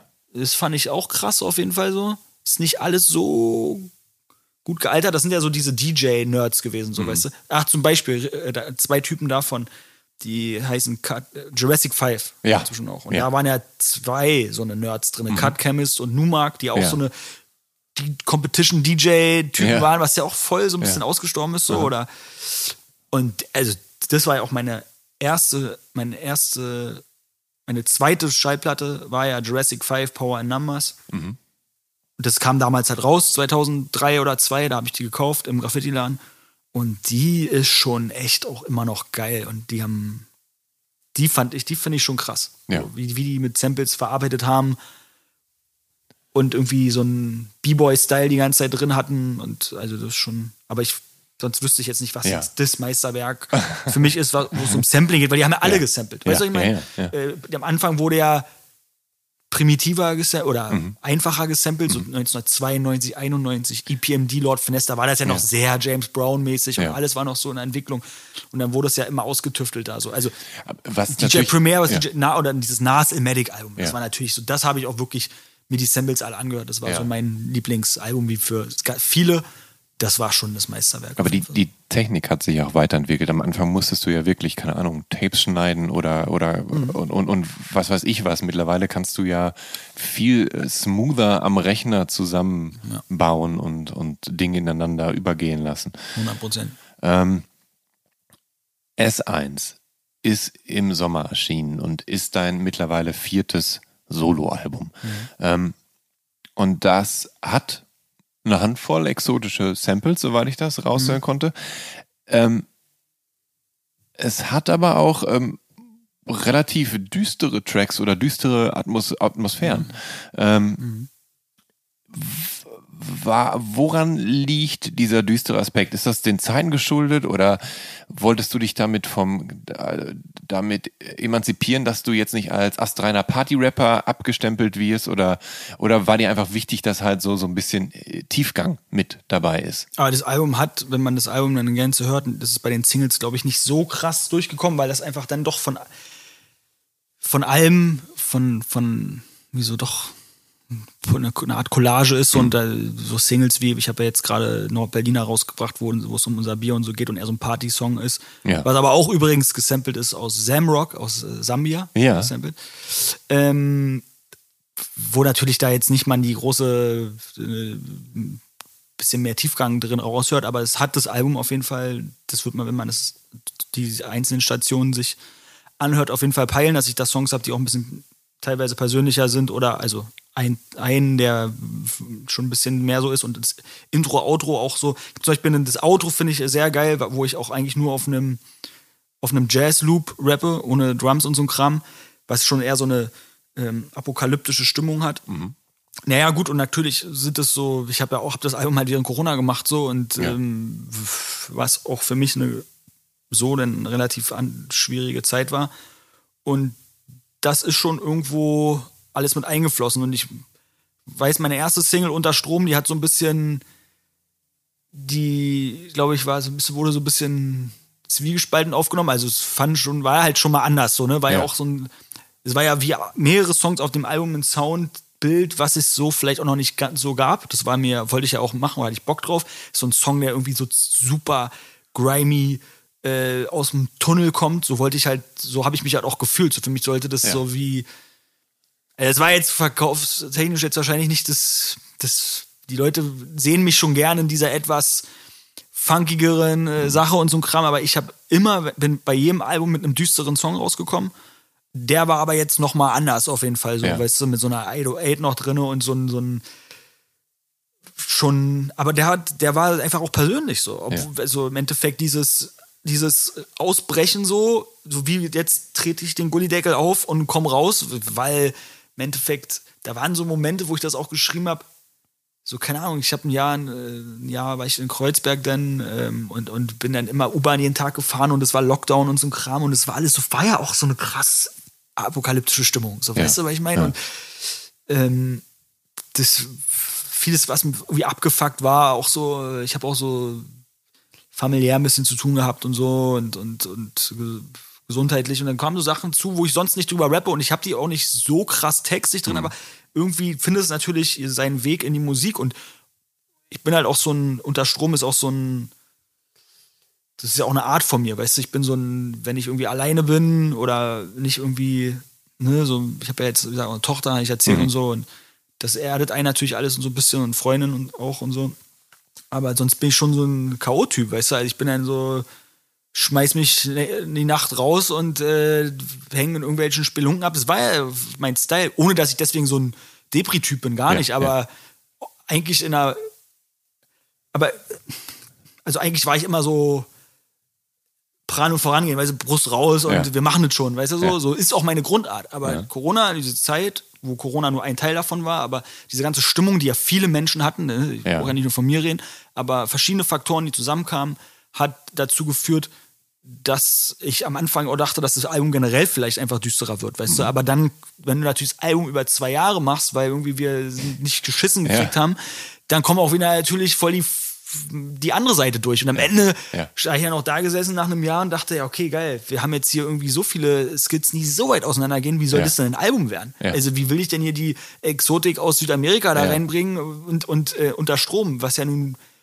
so weit auseinander ist. Ja. Und am Ende ist es aber auf dem Album so. Also, Ja, das, aber das hätte mich ja eh gefragt, wie, wie ihr das hinkriegt und wie lange sowas dauert, wenn ihr dann, also bis ihr dann irgendwie alle Sample zusammen habt und auch zusammengebaut habt und, und die Beats äh, gefunden habt und die Raps sitzen und so. Ich meine, das, das ist ja ewig lange Frickelarbeit, oder? Naja, sonst habe ich, wir haben sonst für ein Album halb, würde ich jetzt mal so sagen, ein halbes Jahr gebraucht. Und diesmal zwei Jahre. Und das lag Mhm. Ja. einfach daran, dass wir uns einfach so das erkämpfen mussten, dass wir Musik machen können. Und da war, wir sind so ein bisschen, wir haben uns so ein bisschen, dann waren uns bei uns selber gefangen. Also, also früher Ja. musstest du Ja. mal arbeiten Ja. gehen.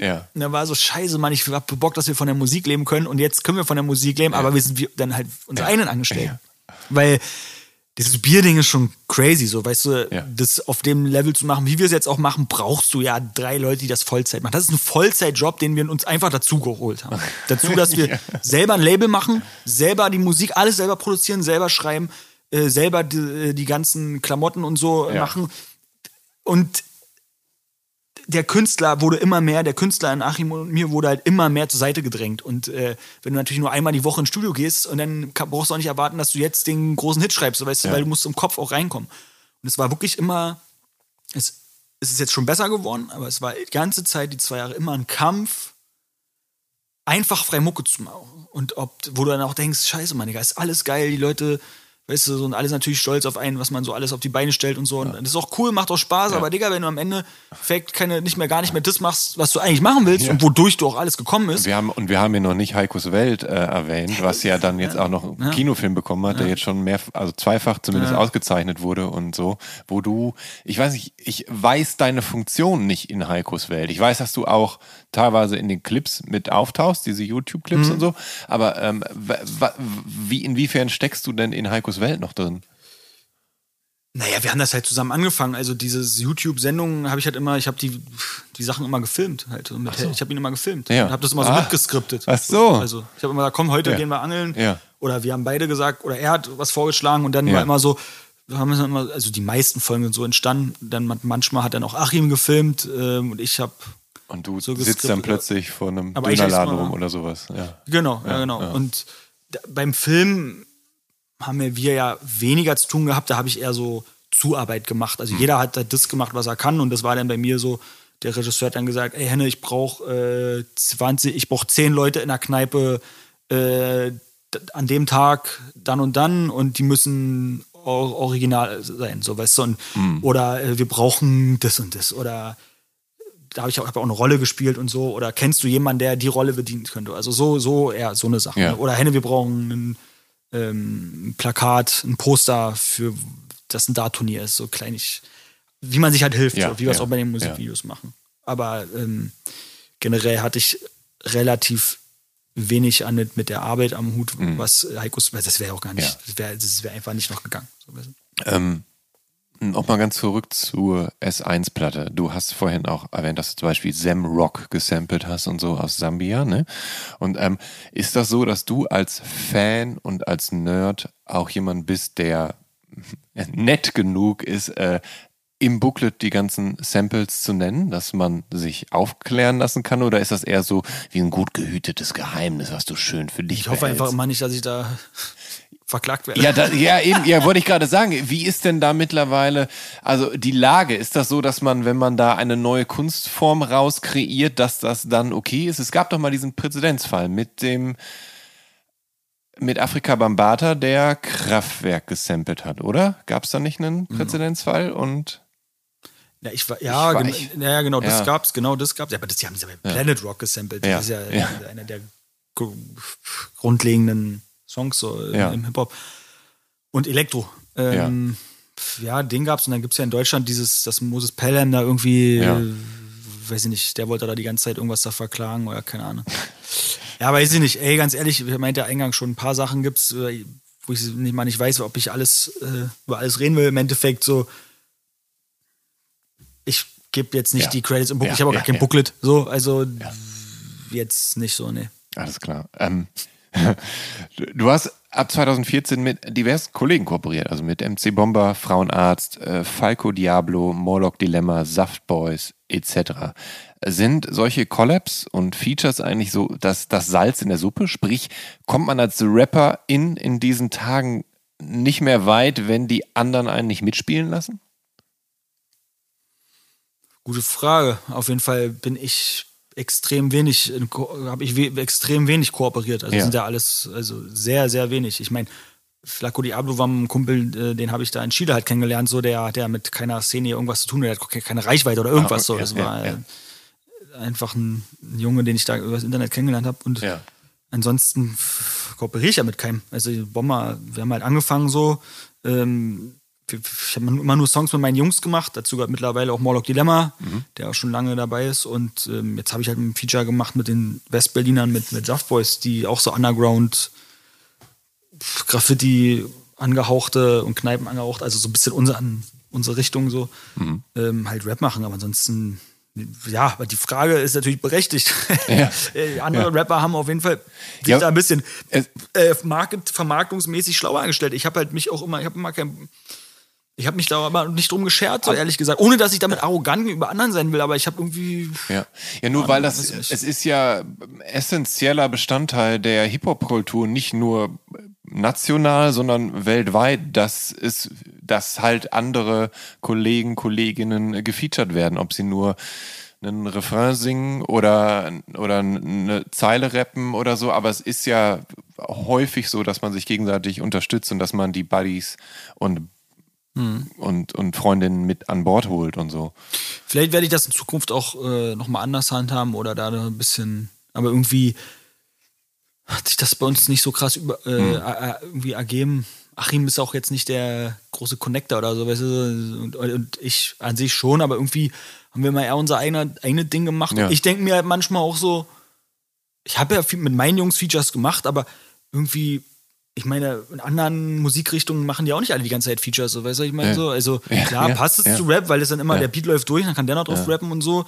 Und ist ja auch cool, aber ich habe wirklich mich relativ wenig drum geschert, immer marketingmäßig irgendwelche Moves zu machen. Ich habe immer nur gesagt, ich versuche geile Songs zu machen, die ich selber irgendwie coole Videos zu mache. Ich lege immer viel, relativ viel Wert auf meine Videos. Und ähm, pff, ja, natürlich hat hat das meine Reichweite, meiner Reichweite jetzt nicht unbedingt immer gut getan. So. Ähm, also, da ist es schon von Vorteil, mal mit einem anderen bekannten Rapper äh, ein Feature zu machen. Das kann einem auf jeden Fall helfen, 100 Prozent. Ich will auch nicht sagen, dass ich da der, irgendwie der Experte bin oder immer alles richtig gemacht habe, aber ich habe halt auch irgendwie schon immer diese Mittelfinger-Attitüde gehabt. Scheiß drauf, ich mache einfach, wie ich Bock habe. Und ja, klar hätte ich wahrscheinlich schon ein paar Leute mehr dann manchmal mit erreichen können, indem Ja. ich mich mehr connected hätte oder so. Aber habe mich halt entschieden, etwas, ähm, ja, halt für dieses, ich mach alles alleine. Ja. Scheiß auf euch. Ähm, Aber kam nicht nur daher, kam eher so, dann macht einfach sein Ding mit, sie, keine Ahnung, so, wisst ihr, auch nicht. Ähm, abschließend würde ich ganz gerne mal wissen, und damit äh, schließen wir vielleicht den Kreis zu deinen Anfängen, als du auf Radio Fritz die Sendung gehört hast und angefangen hast, dich in Hip-Hop reinzufuchsen und so. Äh, Wer hatte denn, so was deinen Rap-Style angeht, eigentlich den größten Einfluss auf dich? Wer hat, also wo, wo dachtest du, boah, der spittet so geile Reime, so, so will ich das irgendwie auch herkriegen? Also jetzt nicht von, der, zwangsläufig von der Tonalität, aber vom, vom Flow her. Kool Savage, früher, Ja. was man auch, glaube ich, hier und da hört, auf jeden Fall wie auch meine ersten, wie ich, wie ich angefangen habe, dann so, wenn man die ältere Sachen auch noch hört, vielleicht noch mehr. Das war schon immer voll mein Ding. Äh, dieses, äh, in den USA war es Big L, der hat ähm, halt einfach auch, äh, in, in, auch inhaltlich hat der, war der eigentlich so der erste, würde ich jetzt mal so sagen, der so ein bisschen krassere Reime auch hatte. Ja. Also der hat so, If I get AIDS, every cutie in the city got it. So, weißt du, das haben die anderen nicht gemacht. Also Gu- Guru von Gangster hat nicht so gerappt, weißt Ja, du? Und, ja. und das fand ich halt irgendwie immer geil. Das war so, also wer dann das, wer, wer das dann ganz doll gemacht hat, war Eminem. Ja, ja. Äh, Eminem hat dann ja dieses, genau diese Lines gemacht, die so völlig, also die Texte von jemandem teilweise mega krass. Weißt du, so, ich, ich hau der meine Mutter mit einem Spaten auf den Kopf und so ein Kram, der war ja schon, aber ähm, Und das auch noch in der Geschwindigkeit, wo du Ja, ja. denkst, Alter, wie, wie geht das denn? Ja, ja, aber die beiden würde ich, würde ich mal so, würde ich sagen. Und dann gab es noch einen Rapper aus, muss ich auch echt fairerweise sagen, wir haben vorhin, hast du ja gesagt, ich habe mich auch für Ostberliner Rap interessiert Mhm. und das äh, kam durch Freunde, die mir das, wo ich das früh kennengelernt habe. Ja. Gab auch einen Rapper aus Berlin, wo ich nicht weiß, ob er mich vom Flow so beeinflusst hat, aber Hiob, früher der V-Mann, der ist aus dem Prenzlberg, hier Kolwitzplatz und der Mhm. Ja, hat ähm, Nicht weit von hier. Ja. der hat mich früher schon sehr beeindruckt, weil er halt auch diesen. Der hatte so dieses. Es gab auch andere Rapper aus Ostberlin. Es gab zum Beispiel Team Johnny Botten. Das waren so, die haben so dieses so Graffiti-mäßige Rap gemacht und, und schon Straße auch so irgendwie so dieses Street-Ding drin, aber halt irgendwie Ossis so, nicht so. Und dann gab es Pilzkills aus dem Friedrichshain. Das waren so, so die Party-Rapper, die äh, relativ äh, nicht jetzt die war eher so Party-Rapper so, aber irgendwie, ich fand das damals halt auch voll cool, so, weil wir waren auch so eine Home-Party-Typen und immer am Bier trinken im Park und bla bla. Und Hiob hat das irgendwie, oder V-Mann früher das so zusammengebracht. Er hatte schon diese, dieses Stück weit Nas drinne und dann kommen wir gleich nämlich zu meinem finalen Rapper. Ähm, er hatte so dieses, schon diese Straßenpoesie drinne, war natürlich immer sehr lyrisch und hatte so dieses, ich habe mich in ihm eigentlich am meisten gesehen, so, weißt du, er hat das am meisten vielleicht reflektiert im, Savage hatte nicht den Lifestyle, der mich, ähm, ja. der mich so beeinflusst hat, Ja. sondern er hatte die Reime, die, die, die, die völlig drüber, die Punchlines und er hatte den Flow und einfach, er war halt einfach auch natürlich ein Star. Weißt du, was ich meine? So, er war einfach so schon irgendwo der King. Aber da, der, der hat, er hat ja 2004, also ich, als ich gerade ja 14, 15 Mal angefangen habe, Musik zu machen, die ich nicht mehr so cool fand. Das ging dann halt in dieses, wo ich nicht mehr mich, nicht, nicht, mich nicht mehr so identifizieren konnte, weißt du, so mit diesem XXL-Klamotten, was ich vorhin schon meinte, so und da wurden die Flows auf einmal anders bei ihm auch und so und das konnte ich irgendwie, fand ich nicht mehr so geil. Ich rede von den alten Ja, Savage-Sachen. ja, so. ja. Und, ähm, aber ey, riesen Respekt, äh, abs absolute Legende. Und wenn ich jetzt mal sagen würde, der größte, was ich vielleicht in den letzten Jahren auch noch so getan hat, wenn ich sage, jetzt mich 2015, das haben mich bestimmt auch Leute gefragt, mein Lieblingsrapper und so, und ich habe gesagt, Big L. Es gab immer noch einen Too Short aus, ähm, aus äh, Oakland, wo ich aber nicht weiß, ich rap überhaupt nicht wie der, aber den höre ich einfach immer am liebsten so. Ja. Der hat so super funkmäßig immer gerappt und ganz langsam, ganz einfache Reime, Ja. so ganz anders als ich. Aber er hat immer Oakland und seinen Namen erwähnt. Das kommt von ihm. und, ähm, und macht's immer noch.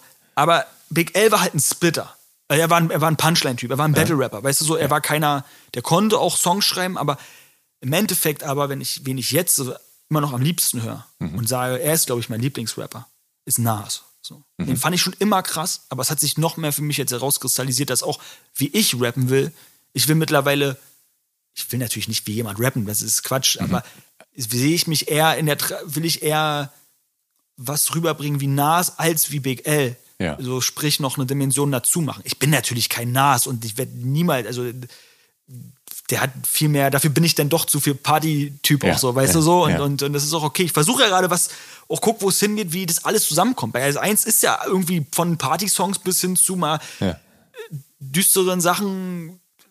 Mal gucken, wo es hinführt. Ich sehe mich ja Mhm. auch nur auf einer weiteren Station in meiner künstlerischen Reise, so weißt du, aber Mhm.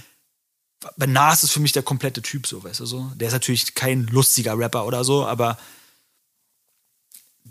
er ist einfach so, ich höre ihn, der bringt immer noch Mucke raus und ich denke mir, Digga, jeder Song ist dope, so. Wie kann man so viel Musik machen, die so gut ist und er ist schon, er ist schon der, der Goat für mich auf jeden Fall, Nas. Alles klar. Lieber Schacke oder Henne, ich danke dir für das Gespräch. Ja, ich danke dir auch. Hat mir sehr gut gefallen. Liebe Hörerinnen und Hörer dieses Podcasts, wer Einblick bekommen möchte, in welcher Situation ich meine Gäste getroffen habe und wie sie so zum Zeitpunkt meines Gesprächs ausgesehen haben, kann das selbstverständlich auf Instagram nachverfolgen. Also entweder auf dem Profil des Visions Magazin oder auf meinem eigenen Jan Schwarzkamp, klein und zusammen. Macht's gut, bleibt gesund und hoffentlich bis zur nächsten Episode von Der Soundtrack meines Lebens. Euer Jan Schwarzkamp.